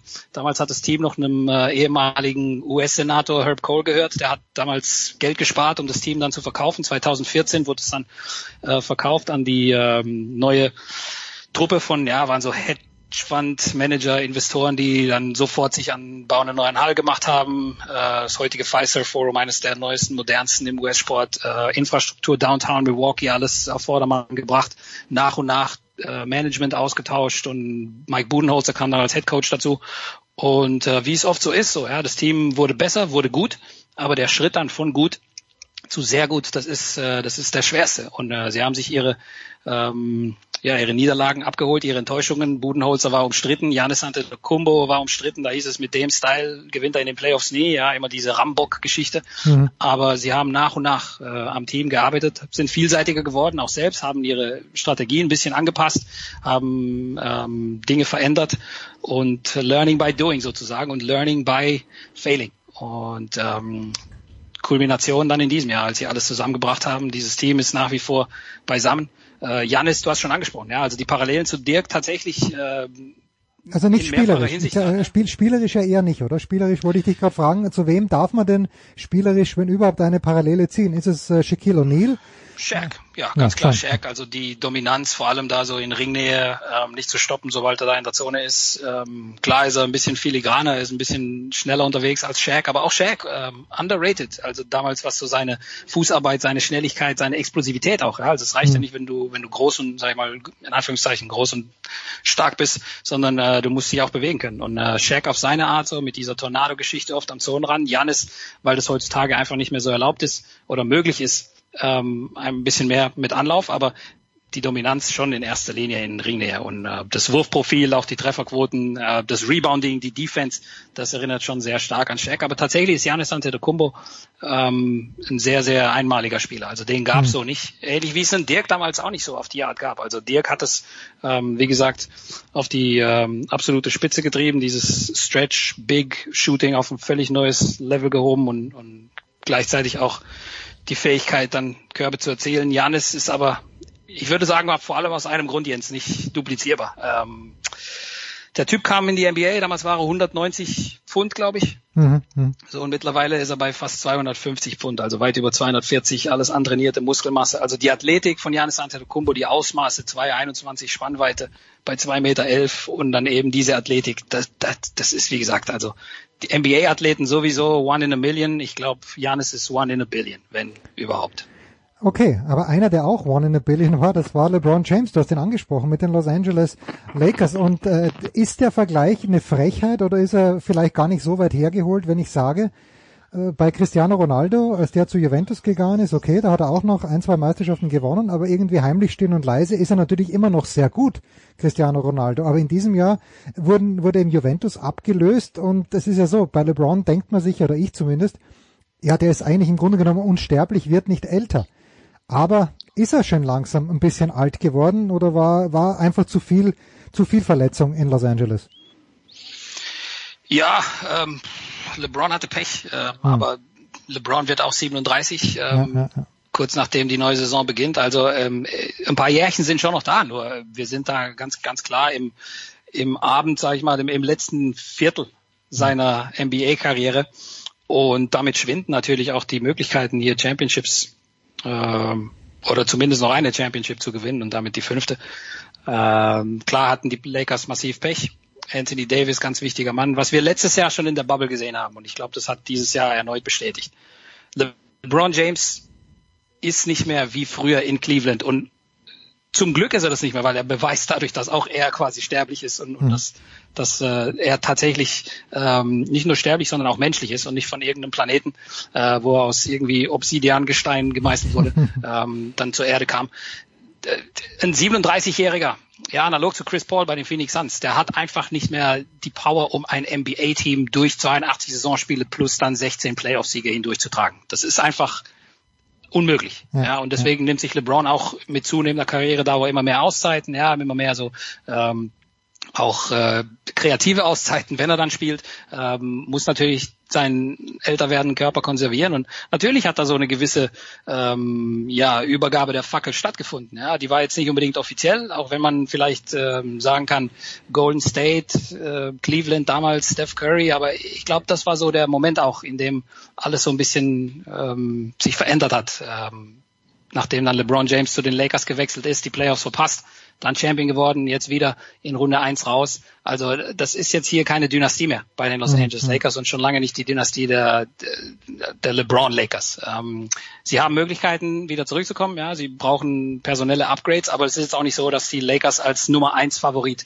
in die neue Saison starten, nur weil LeBron James da ist. Und das war früher oft der Fall. Also sowohl in Cleveland als auch in Miami hat man gesagt, okay, das ist das Team, das es zu schlagen gilt. Äh, sind die Lakers in gesunder Verfassung einer der Favoriten? Ohne Frage. Aber erstmal gucken, ne, wie sie sich verstärken personell und äh, wie sie dann auch LeBron James unterstützen können. Weil, äh, und das ist ganz wichtig. Ähm, er alleine mit ein paar Statisten so, das, das, das funktioniert nicht mehr. So, und jetzt hast du äh, ja vorhin gesagt, die Milwaukee Bucks haben auch durch Niederlagen gelernt. Ich habe äh, einen Kommentar gelesen, ich weiß gar nicht, wer ist irgendwie J.A. Adanda oder wer auch immer, äh, der geschrieben hat, naja, also die Suns werden durch diese Niederlage auch lernen. Die Suns wären als Team aber eigentlich schon sehr weit. Stimmst du damit überein? Ja, der Kern, äh, die, die Protagonisten, Devin Booker, DeAndre Ayton, äh, Cam Johnson, Michael Bridges, das sind alles enorm junge Spieler und das war der Hauptgrund dafür, dass Phoenix, also der Hauptmotor, sage ich mal, hm dafür, dass Phoenix so viel besser geworden ist. Das Steuer, das war Chris Paul plus Monty Williams, dieselbe Coach ähm, Veteran-Konstellation. Die kennt sich schon aus New Orleans Zeiten. Da hat Chris Paul damals noch zu Beginn seiner Karriere unter anderem von, für Monty Williams gespielt. Und ähm, das Wissen und dann auch dann diese, diese Detailversessenheit und auch diese Besessenheit im Kopf, so, ne, da, das braucht's, um dann in den Playoffs erfolgreich zu sein. Das hat Chris Paul nach Phoenix gebracht. Aber so funktioniert es im Idealfall. Das möchten viele junge Teams gerne haben. Ähm, ein Kern von jungen Spielern. Das ist dann auch die Basis für eine erfolgreiche Zukunft. Plus dann eben unterstützt punktuell von Veteranen. Äh, idealerweise natürlich auf dem Niveau von Chris Paul, das ist ein All-Time Greatest Point Guard. Ähm, wahrscheinlich Top 5 aller Zeiten, auch wenn wir da keine Labels jetzt anbringen müssen. Äh, Fakt ist aber auch, dass wenn die Phoenix Suns ihre größten Erfolge feiern werden, oder sag ich mal, wenn es da so eine Mini-Dynastie draus werden sollte, dann ist Chris Paul vermutlich nicht, nicht mehr Teil des Ganzen, denn er wird auch ähm, 37 und ähm, mal schauen, ob er überhaupt in Phoenix bleibt. Ja, seine Spieleroption 45 Millionen für nächstes Jahr, die kann er ablehnen und einen längeren Vertrag, den will er sicherlich haben, damit er dann Planungssicherheit hat und vielleicht noch ein paar Dukaten mitnimmt, so auf seine letzten NBA-Jahre. Ähm, aber vielleicht macht er das auch in Phoenix. Ja, der, der Besitzer ist nicht dafür bekannt, äh, bereitwillig in die Luxussteuerbereiche da reinzugehen und Geld äh, zum Fenster rauszuschmeißen. Gleichzeitig hast du auch nach zehn verpassten Playoff-Jahren zum ersten Mal wirklich Playoff-Erfolg auch geschnuppert. Ja, in den Finals mhm. zu scheitern, das ist kein, das ist keine Schande und schon gar nicht gegen einen Spieler, der sich das vermutlich längst erarbeitet hat. Ja, Giannis Antetokounmpo, Jens, zusammen mit Michael Jordan und Hakim Olajuwon, der einzige, einer von nur drei Spielern jetzt in der NBA-Geschichte, die sowohl Regular Season MVP hm. als auch Finals MVP als auch Verteidigungsspieler des Jahres waren. So, das ist, ich habe es den heiligen Dreizack der personellen Auszeichnungen in der NBA genannt und, und den halten nur drei Jungs in der Hand. Schön. Dann lass uns noch ein Wort ganz schnell verlieren zu den Olympischen Spielen. Äh, ich habe mit Kearney das ganz kurz angeschnitten, aber die Amerikaner bewusst außen vor gelassen. Die Amerikaner verlieren, also oder haben verloren, ist schon Zeit leer gegen Australien, gegen Nigeria. Aber wenn es jetzt, wenn es jetzt wirklich hart auf hart geht, gegen welche Teams denkst du, und ich möchte Slowenien hören, gegen welche Teams denkst du, haben die Amerikaner, könnten die Amerikaner Probleme bekommen? Weil hier, ich sag's auch dir, der Luka Doncic Altar strahlt äh, hell, hell wie eh und je. Ja, ich, äh, ich hätte so oder so, also da kannst du beruhigt sein, ich hätte Slowenien ohnehin genannt, weil eben Luka Doncic. Ähm, ich hätte die Franzosen genannt. Mhm. Äh, ich würde sagen, Australien ist äh, einer der Mitfavoriten. Und ähm, naja, wenn man sich anschaut, wie sie gegen Nigeria verloren haben, dann äh, sind vielleicht sogar die Nigerianer da so ein bisschen äh, mit drin in der Truppe. Also ich sag mal drei Teams, ähm, die Spanier, hast, die Spanier hast du jetzt nicht auf dem Zettel, dass man sagt. Die Spanier, boah, ich, ich, ich weiß nicht, ob ich die Spanier zu den Top 4 Favoriten in diesem Turnier dazu zählen würde. Also ähm, sie sind sicherlich mit dabei, aber Spanien, das ist immer so eine, eine ganz, ganz eigene Sache bei diesen, bei diesen Turnieren. Also da gibt's, ähm, ich weiß nicht, ob die in Deutschland verfügbar ist, aber auf, auf ähm, ähm, ich glaube, bei irgendeinem dieser Streaming-Anbieter gibt's eine, gibt's eine interessante Geschichte über die gesamte Generation. Ja, mhm. angefangen bei, bei Pau und dann damals noch mit Navarro und, und diese ganze spanische Nationalmannschaft und wie die immer so fluktuiert bei internationalen Turnieren. Also selbst wenn sie favorisiert waren, sind sie manchmal in Runde eins rausgeflogen, dann waren sie vielleicht ein Underdog und haben dann trotzdem eine Medaille geholt. Also Spanien, da tue ich mich immer ganz, ganz schwer, vor der, dem Turnier schon einzuschätzen.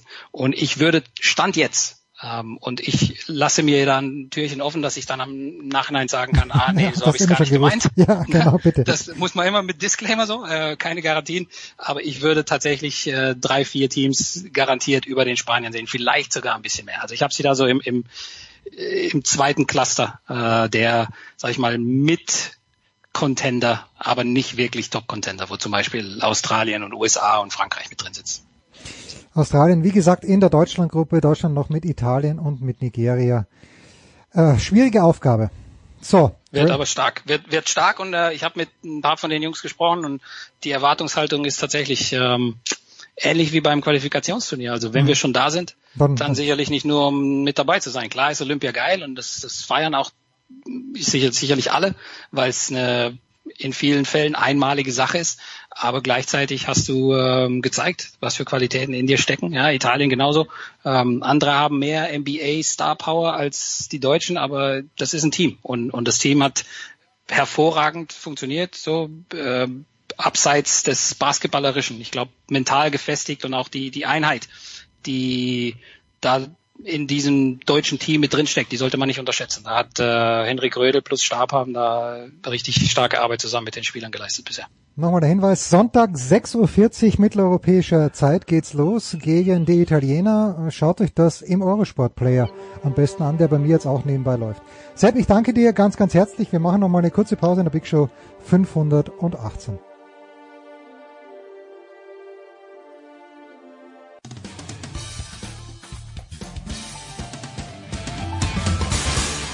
Hallo, hier ist Regina Heinrich und ihr hört Sportradio 360.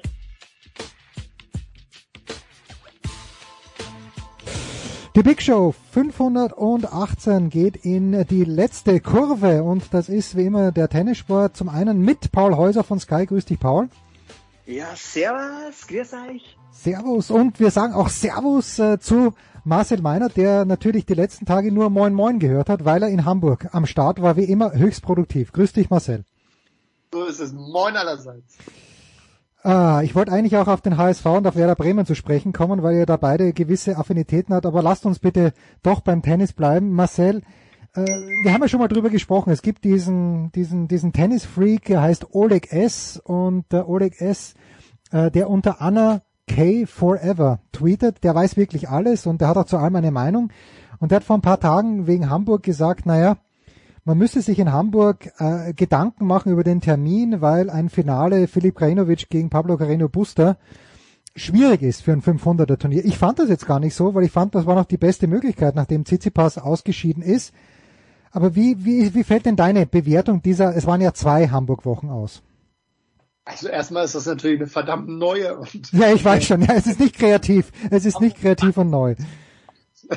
Das passiert natürlich an 365 Tagen im Jahr und das wird auch, wird auch weiterhin passieren. Das ist ja gar keine Frage, äh, dass es was Besseres gibt, als in diesem Sandwich von Wimbledon und Olympia ein Turnier auszurichten. Aber für die Verhältnisse muss ich wirklich sagen, dass das richtig gut funktioniert hat. Dass mhm. es nicht einfach werden würde, ein äh, Damenturnier in der zweiten Woche in Wimbledon ähm, auf Anhieb zu etablieren, war allen vorher äh, klar. Da war es dann noch ein Glücksfall, dass zwei Deutsche im Halbfinale standen, Andrea Petkovic im Finale. So konnte man das dann ähm, medial tatsächlich noch äh, wirklich einigermaßen vernünftig transportieren.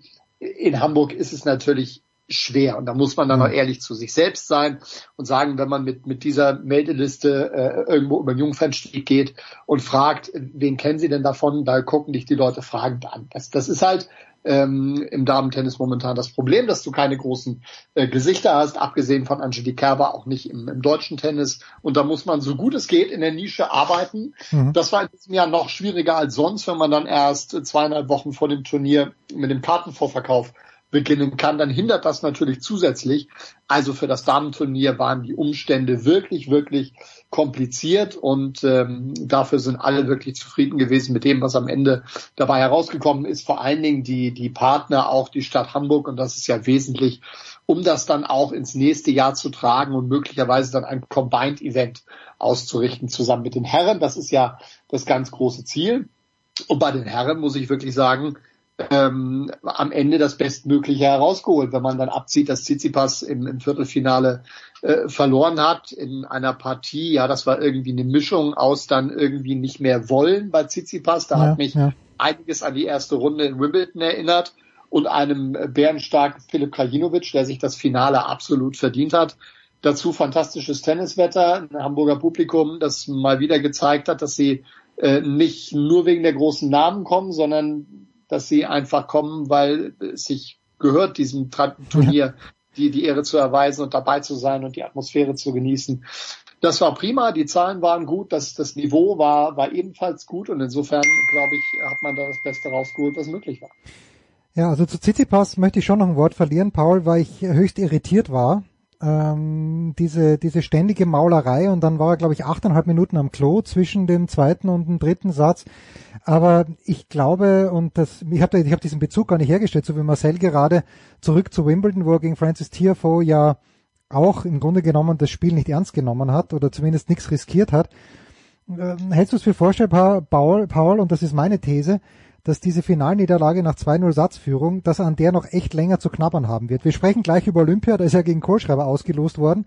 Aber das in Hamburg hat mir null gefallen von Tsitsipas, auch wenn er in der ersten Runde oder in, seiner, in seinem ersten Match gegen Köpfer gewonnen hat. Ja, ich glaube, die, die Niederlage von den French Open, dass die schon tatsächlich noch ein bisschen nachwirkt. Das war einfach, ja, das war, das war heftig. Zwei Sätze so überragend gespielt, war der klar bessere und dann eigentlich dann am Ende doch keine Chance gehabt, das Ding zu gewinnen das war brutal für ihn. Und ja, das Marcel hat glaube ich auch kommentiert gegen gegen Francis TFO, das ja. die erste Runde. Das war das war dann schon für für jemanden, der bis zu den French Open ja die Nummer eins im Race auch war. Also da ist jetzt dann Djokovic dann vorbeigezogen natürlich, aber für den ist das dann schon ein krasser Dämpfer, jetzt nochmal zusätzlich dann bei, bei Wimbledon in der ersten Runde so, so chancenlos rauszugehen. Das wird alles noch ein bisschen nach und natürlich äh, ist es dann auch irgendwie kein, kein stimmiger Kalender. Jetzt hat er Hamburg gespielt, also nochmal zurückgekehrt auf den Sand. Jetzt geht's äh, zu Olympia.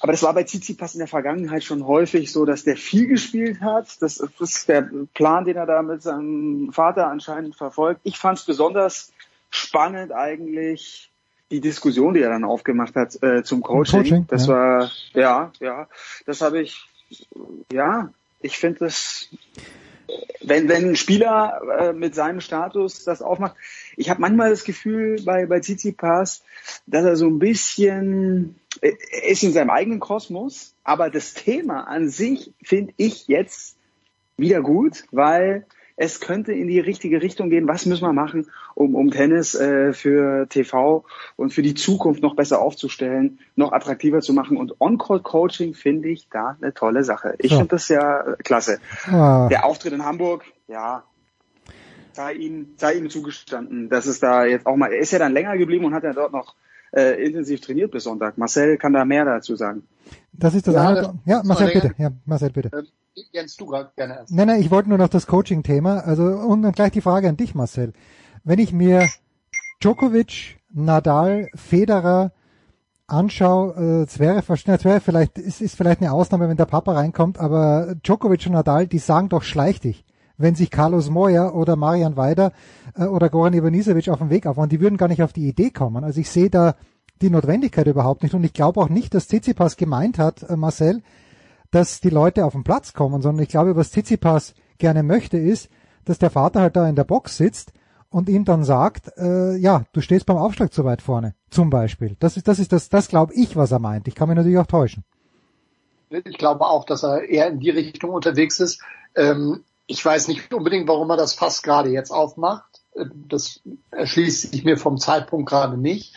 Grundsätzlich kann man drüber diskutieren, äh, wenn man es dann auch an gleichen will von, von ATP und WTA Tour.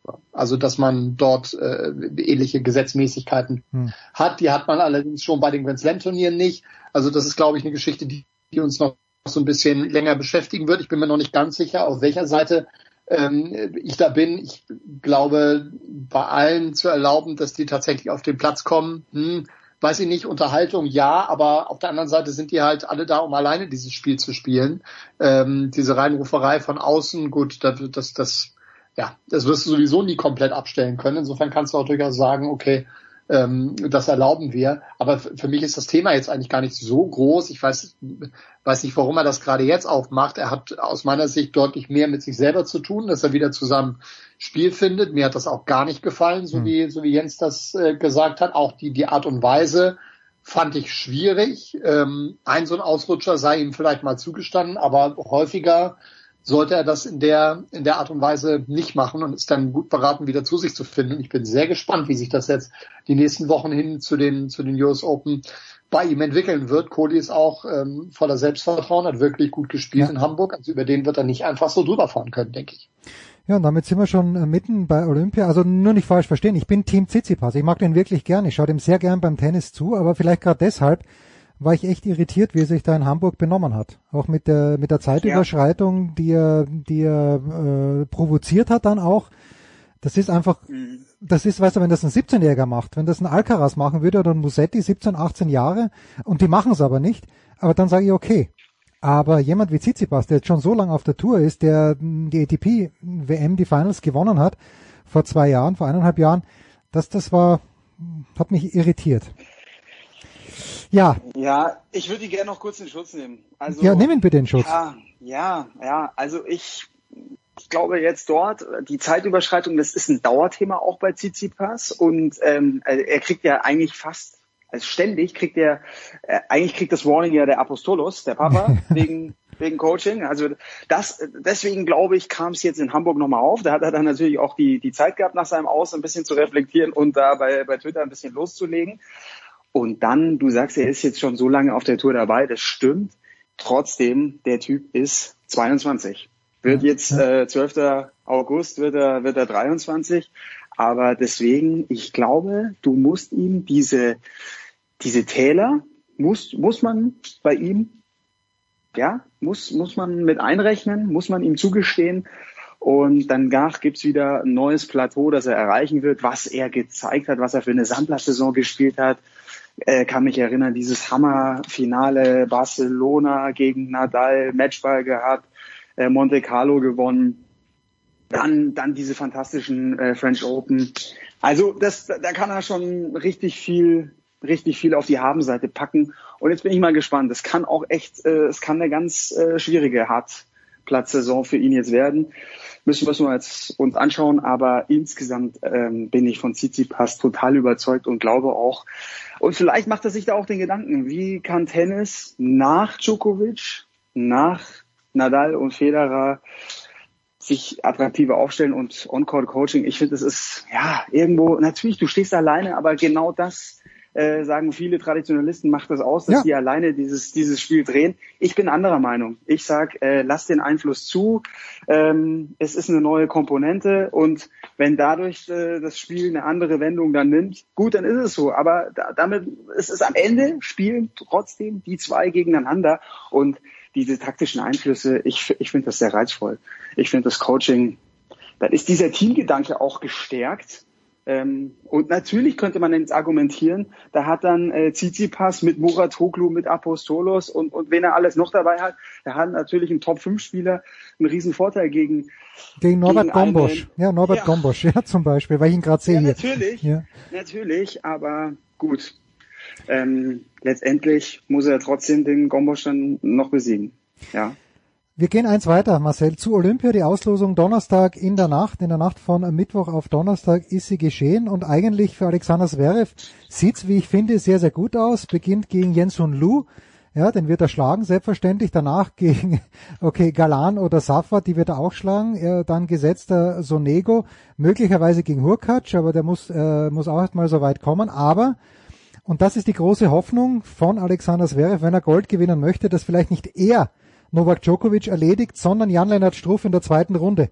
Wie viel Geld wollen wir gemeinsam auf diese Möglichkeit setzen, Marcel? Uh, also, ich wünsche Struffi alles Gute. Das Auslosungspech, das den verfolgt, ist wirklich Wahnsinn, ja. unglaublich. Also in diesem Jahr wieder ganz besonders, aber das zieht sich ja durch die letzten Jahre äh, schon durch. Struffi kann immer mal einen raus und einen weghauen, aber Djokovic äh, in dieser Form auf diesem relativ zügigen Belag dann auch in Tokio. Wenn sich Strophi in den Rausch serviert, alles gut. Aber er hat zuletzt dieses Niveau, um gegen die ganz Großen tatsächlich auch äh, über einen längeren Zeitraum im Match äh, bestehen zu können, ähm, nicht gebracht. Und deswegen glaube ich, sind die Chancen sehr übersichtlich, wie für alle anderen Deutschen, abseits von, von Alexander Zverev, die Auslosung wirklich ähm, mega tough ist.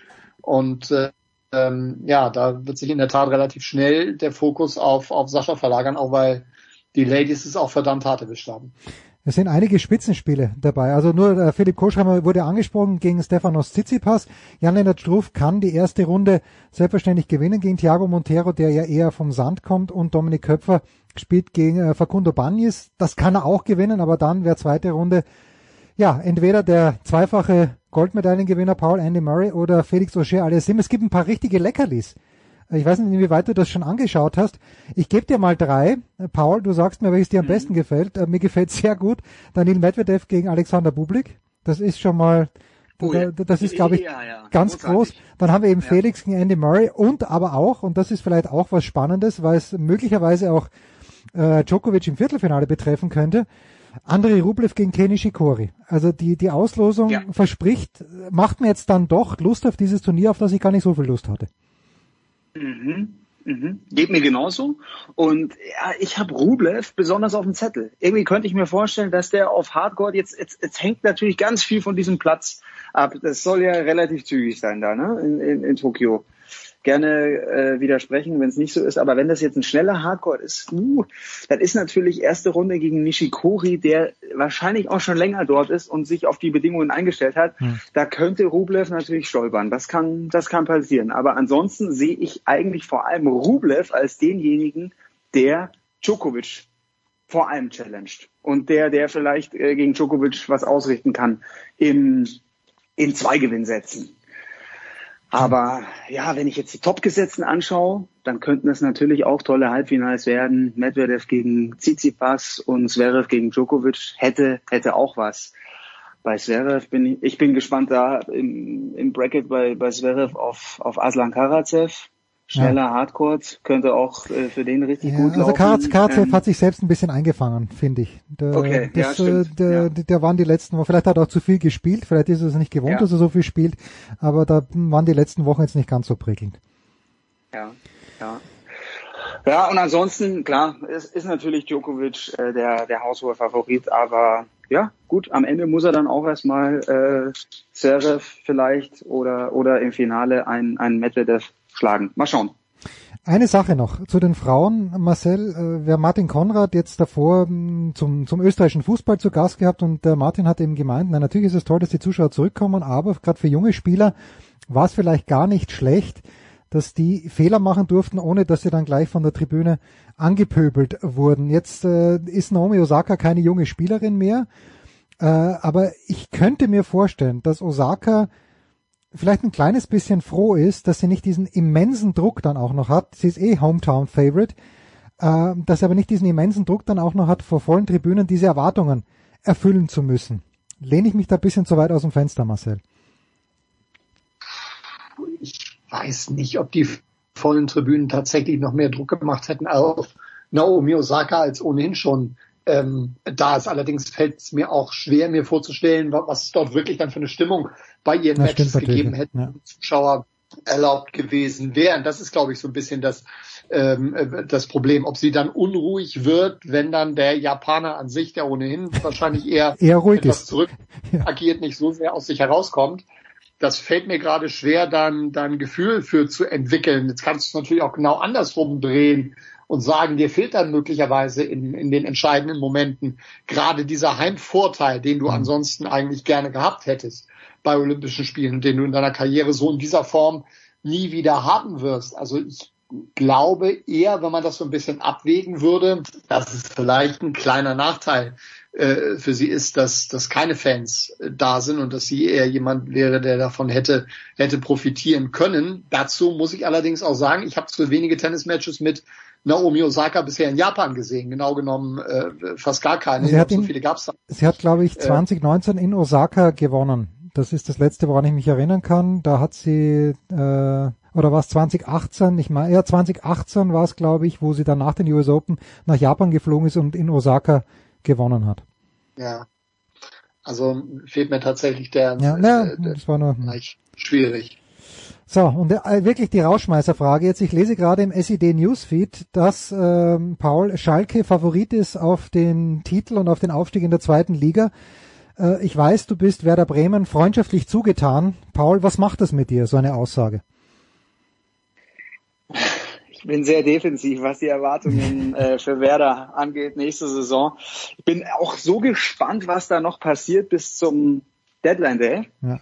Weil jetzt habe ich mir mal angeschaut, wie sieht denn der Kader aus und wer ist denn da überhaupt gegangen? Also Gebre Selassie und Moisander haben den Verein verlassen. Und Rashica, oder?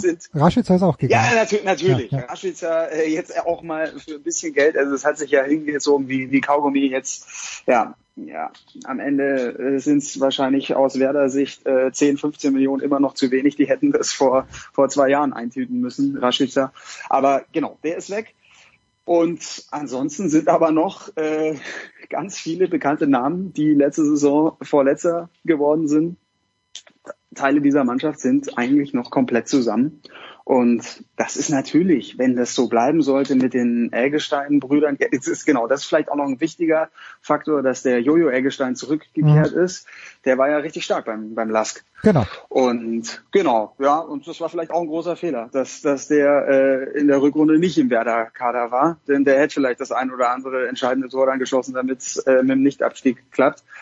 Aber gut, äh, sei es drum, jetzt also Eggestein-Brüder und ja, wenn, wenn dann so ein Füllkrug, ähm, wenn da viele Spieler verletzungsfrei bleiben, dann ist das ein Kader, der natürlich um den Aufstieg mitspielen kann und, und hoffentlich auch mitspielen wird. Aber ich sehe jetzt eigentlich irgendwie auch gefühlsmäßig, würde ich sagen, sehe ich äh, Schalke und HSV vorne. Jetzt bin ich gespannt, was Marcel sagt.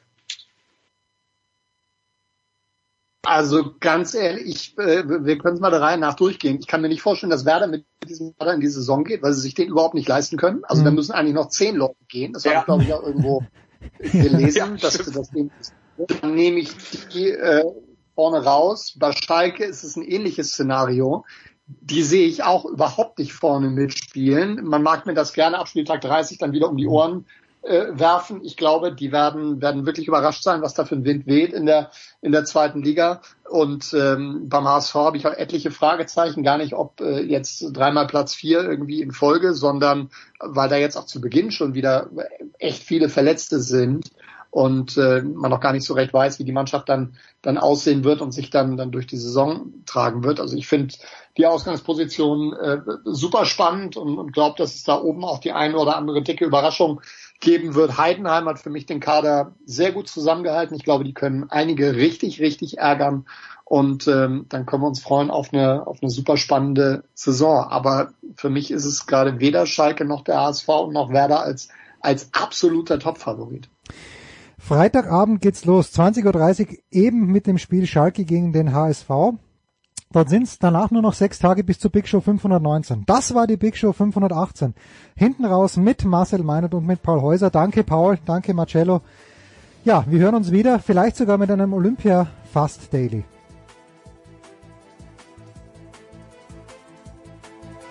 Das war die Big Show auf sportradio360.de. Folgen Sie uns auf Twitter, klicken Sie den Gefällt mir-Button auf unserer Facebook-Seite und abonnieren Sie uns via RSS-Feed oder auf iTunes. Die nächste Ausgabe der Big Show gibt es am kommenden Donnerstag. Bis dahin sollten Sie die Zeit nutzen und die weiteren Angebote auf sportradio360.de wahrnehmen. Play Ball!